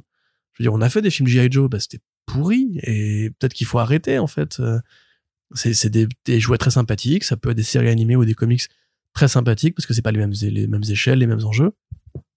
Et Travis Knight, tout bon metteur en scène qu'il est pour l'animation, je suis désolé, il a déjà fait une adaptation de jouet, ça s'appelait Bumblebee, c'est la licence Transformers, et c'était rincé. C'était rincé. Ce film, on ne s'en souvient pas. On ne s'en souvient pas parce qu'il était mauvais. Et, et Alice Steinfeld, qui est très sympathique aussi, elle a joué dans ce film pour l'argent. Et, et John Cena, qui était en plus pour le coup assez rigolo dans le film, il a fait ce film pour l'argent. Et c'est tout. Ces films-là, c'est juste, c'est- du blanchiment d'argent pour des acteurs qui ont besoin de faire refaire leur salon. Et c'est, enfin, je désolé, ça me paraît même pas être négatif de le dire. Enfin, c'est la réalité. Personne se réveille un matin en se disant, mon rêve dans la vie, c'est d'incarner Musclor au cinéma. T'en sais rien T'es pas dans la tête des gens Non, mais voilà, enfin, euh, personnellement, après, voilà, si si c'était peut-être une marque de jouets que, que, que j'aimais, ou que avec laquelle j'avais, j'aurais C'est ça, grandi. peut-être qu'en fait le problème c'est juste que t'as pas eu de jouer quand t'étais gamin. en vrai, franchement, je veux dire, même s'ils faisaient Action Man alors que j'ai grandi avec, je m'en battrais complètement. Ouais, c'est ça. Ah ouais. non, mais clairement. Tu vois, il y a, y Red Sonia, là. Ce qu'on s'est dit, les Arlésiennes et tout. Red Sonia, ils ont fini par mais, tourner le un fi- film. mais le film il est ça. il, a, enfin, il a disparu. Il Ouais. a disparu. le je film sais est pas, tourné. Le ils l'ont tourné, ils l'ont regardé, ils ont dit, oh non. tu vois, peut-être qu'il y a des trucs qu'il faut laisser crever, en fait, qu'il y a juste pas de raison que ça existe et, mais après, voilà, je sais qu'il y a des. Il certainement des fans de Iman qui nous écoutent et qui, eux, vont me répondre que si, ce serait quand même chouette si on donnait une deuxième chance à cet univers-là, parce que le premier film était vraiment très mauvais. Moi, s'il sort et qu'il est bien, je serais content et pour vous et pour moi. Mais à un moment donné, peut-être qu'au bout de, on écrit des news Mais sur pour- Iman depuis 10 ans, mec. Et depuis 10 ans, ça ne sort pas. Enfin, je comprends pas, en fait, pourquoi, qu'est-ce qu'il y a de particulier dans cet univers qui fait que ça mérite comme ça autant d'efforts, Mais autant il y a d'argent des dépensé? tigres à rayon laser, frérot. Mais dans ce cas-là, faites un film original sans la licence avec des tigres et rayons laser. Ouais, mais dans ce cas, t'arriveras pas à le faire financer par les Bah producteurs. ouais, mais Star Wars, au départ, c'était pas une licence, Arnaud. Et les gens, ils sont allés quand même. Bah ouais.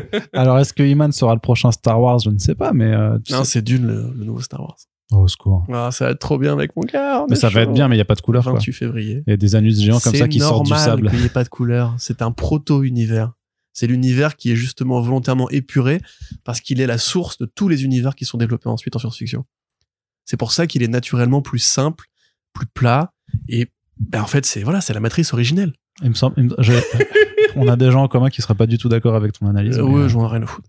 Très bien, Corentin. On va 28 février. justement, justement, on parle de cinéma. Parlons un peu de Adib. Le film qui va sauver le Marvel Cinematic Universe, peut-être.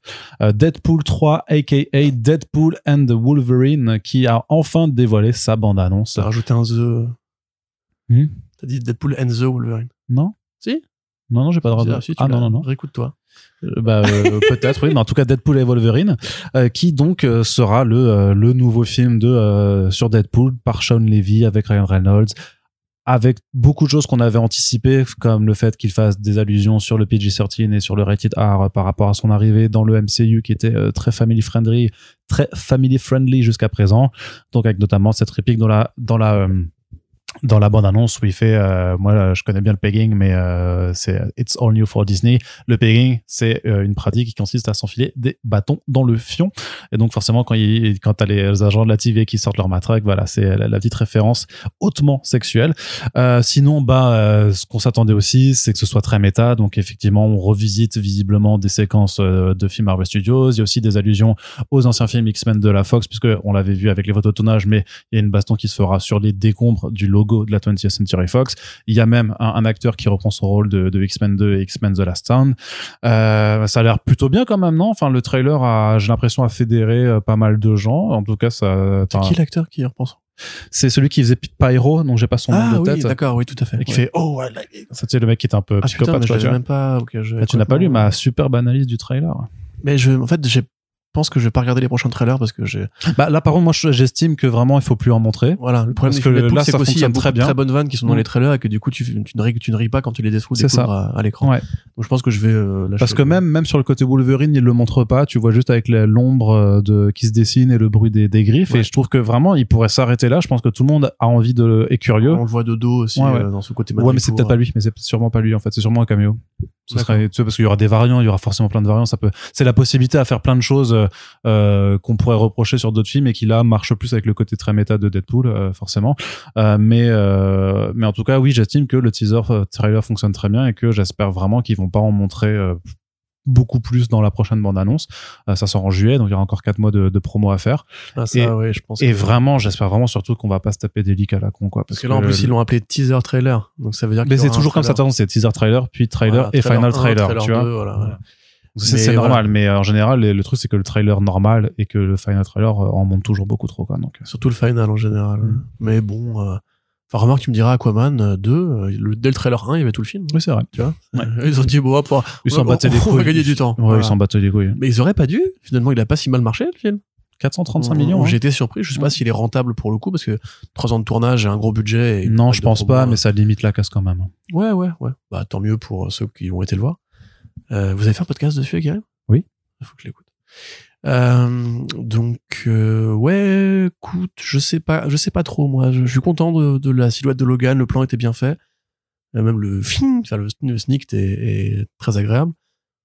Mais la photo est quand même pas, très jolie, quoi. Quand ils sont dans, enfin, le plan dans le désert avec le flingue où ils rechargent en vol, là. Le truc de mec cool des années 2000, euh, je trouve pas bien éclairé. Il y a, Bah, ça va être très numérique, hein, de toute et, j'ai peur que ça fasse euh, un peu, euh, un peu à la She-Hulk, justement, un peu trop de tacle à Disney et Marvel, sans justement, en fait, avoir compris les critiques des deux premiers qui disaient, euh, tu veux peux pas avoir l'argent du beurre et le beurre. Donc il faut faire vraiment un film méta si tu veux faire un film méta, ou alors si tu veux faire un film de super-héros dans les codes des films de super-héros, mais qui est méta, bah, tu te, tu, tu scies la branche sur laquelle t'es assis.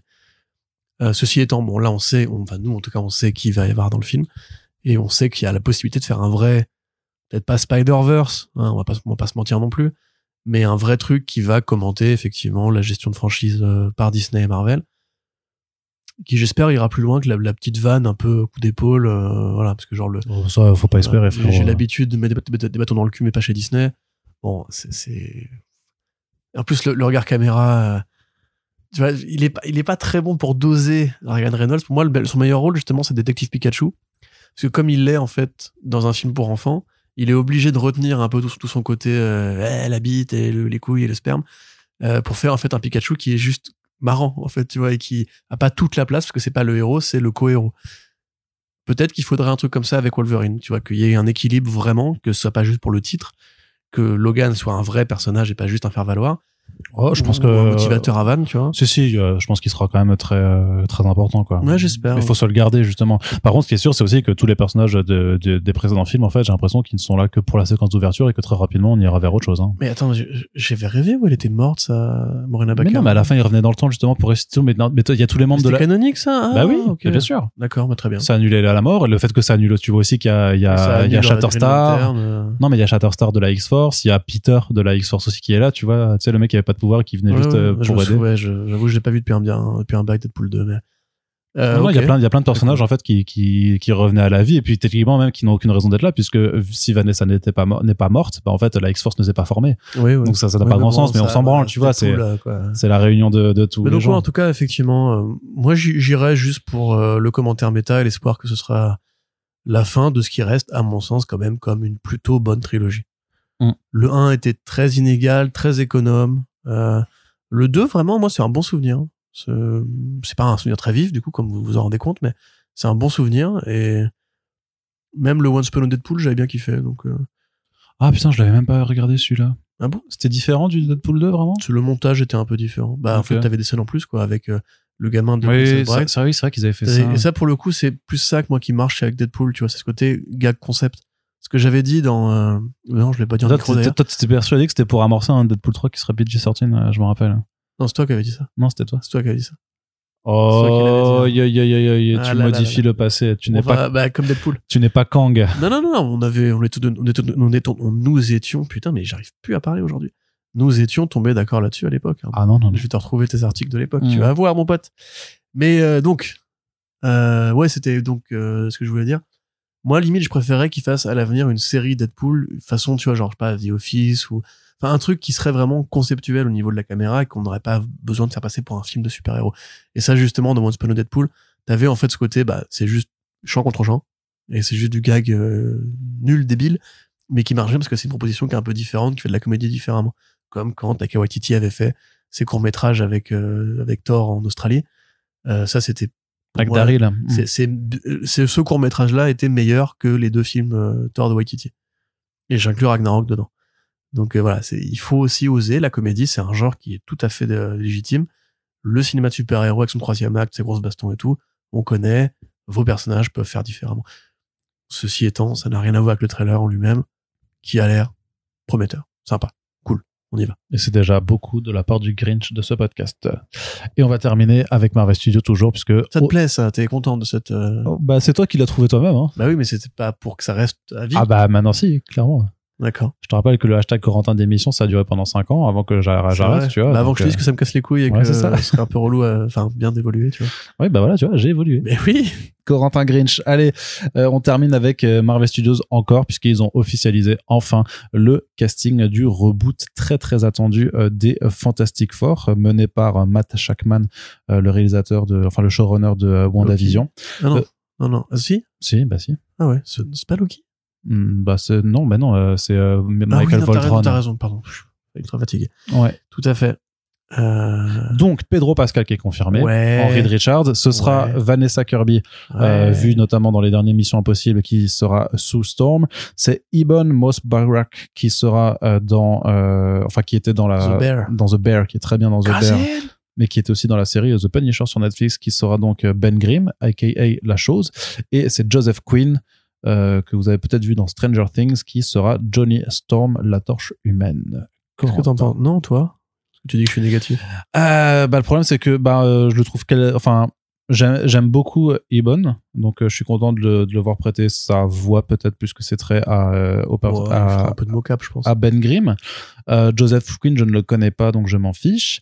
Et pour les deux autres, en fait, c'est des gens que j'aime bien. Enfin, j'aime beaucoup Vanessa Kirby, je la trouve vraiment super euh, en tant qu'actrice et tout ça, mais euh, très attendue en fait, parce que c'est une star de blockbusters déjà.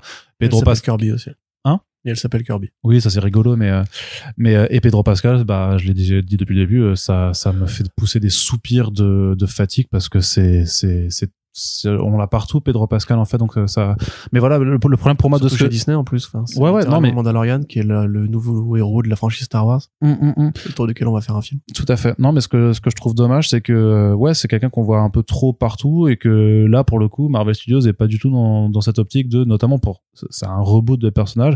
Euh, dans cette optique d'avoir des acteurs en fait qu'on connaît pas beaucoup et de les porter au nu euh, comme ils l'ont fait quand même bah, dans- pendant toutes les premières années du MCU en fait où à, à l'époque c'était pas les mé- forcément c'était pas les méga rostas qui étaient embauchés c'était des gens euh, sur le devenir et qui sont devenus et là c'est des gens qui sont déjà au-delà de la qualité et qui sont oui. déjà tous dans des blockbusters qui ont déjà eu tous des- et je trouve Oui. que c'est dommage de pas Bah, vouloir sauf euh, Queen et euh, Cousin. Bah Queen c'est Stranger Things quand même tu vois donc bon Oui, mais c'est une saison, c'est récent. Tu vois, lui, lui, il a un potentiel d'avenir. Mais moi, c'est plus vraiment ce. Il a 48 ans, euh, Pedro Pascal. Enfin, je, je, veux pas être agiste, hein, attention. Mais c'est une nouvelle franchise qui, si on comprend bien ce qui se passe, devrait être le vrai gros nouveau euh, flagship de chez Marvel. C'est-à-dire, on a fait tous les personnages les plus connus. Les seuls qu'on n'a pas encore fait, c'est les X-Men. et les Fantastic Four, ouais. et les Fantastic Four, qui est l'équipe historique et tout. Les Fantastic Four, tu peux les faire commencer plus jeunes déjà. Il y a les Ultimate Fantastic Four qui sont une très bonne saga de Mark Millar, avec plein d'idées super cool à réutiliser. Ce serait intéressant de, prendre le problème, à, l'envers, en mode dans ce monde vieillissant, et si en fait la famille qui au départ commence tout, on la prend de, zéro, on lui fait son origin story, et on, on lance le bordel. Là, a priori, ils vont plutôt faire un commencement in medias res, parce que je vois pas en fait, enfin, ils vont pas ils auront déjà leur pouvoir dans le film, je pense. Voilà.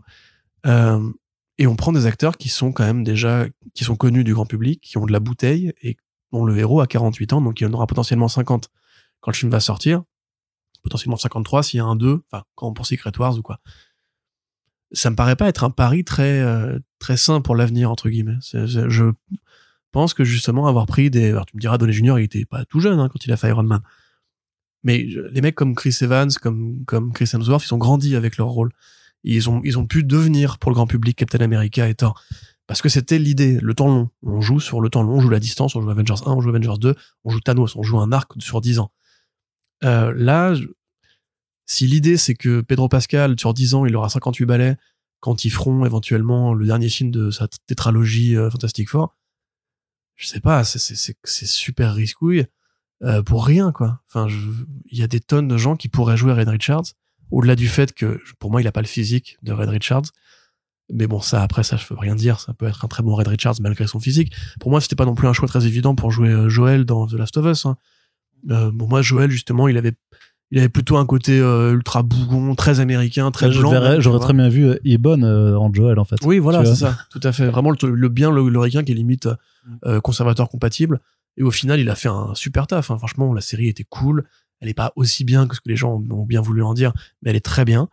Euh, et pour une adaptation de jeu vidéo elle est vraiment pour une très, très adaptation bien de jeu vidéo. euh, Bah après, le jeu vidéo en question lui-même était déjà un narratif filé. Oui, oui. Ils ont juste adapté. Ouais, mais justement, ils ont, épisodes, ils, hein. ils ont réussi la prouesse de faire quelque chose qui se regarde très bien, même pour ceux qui connaissent Tout les jeux fait, par cœur. Et ça, c'était vraiment, vraiment pas gagné. Us, Tu as Ouais. raison, effectivement. Vraiment. hein.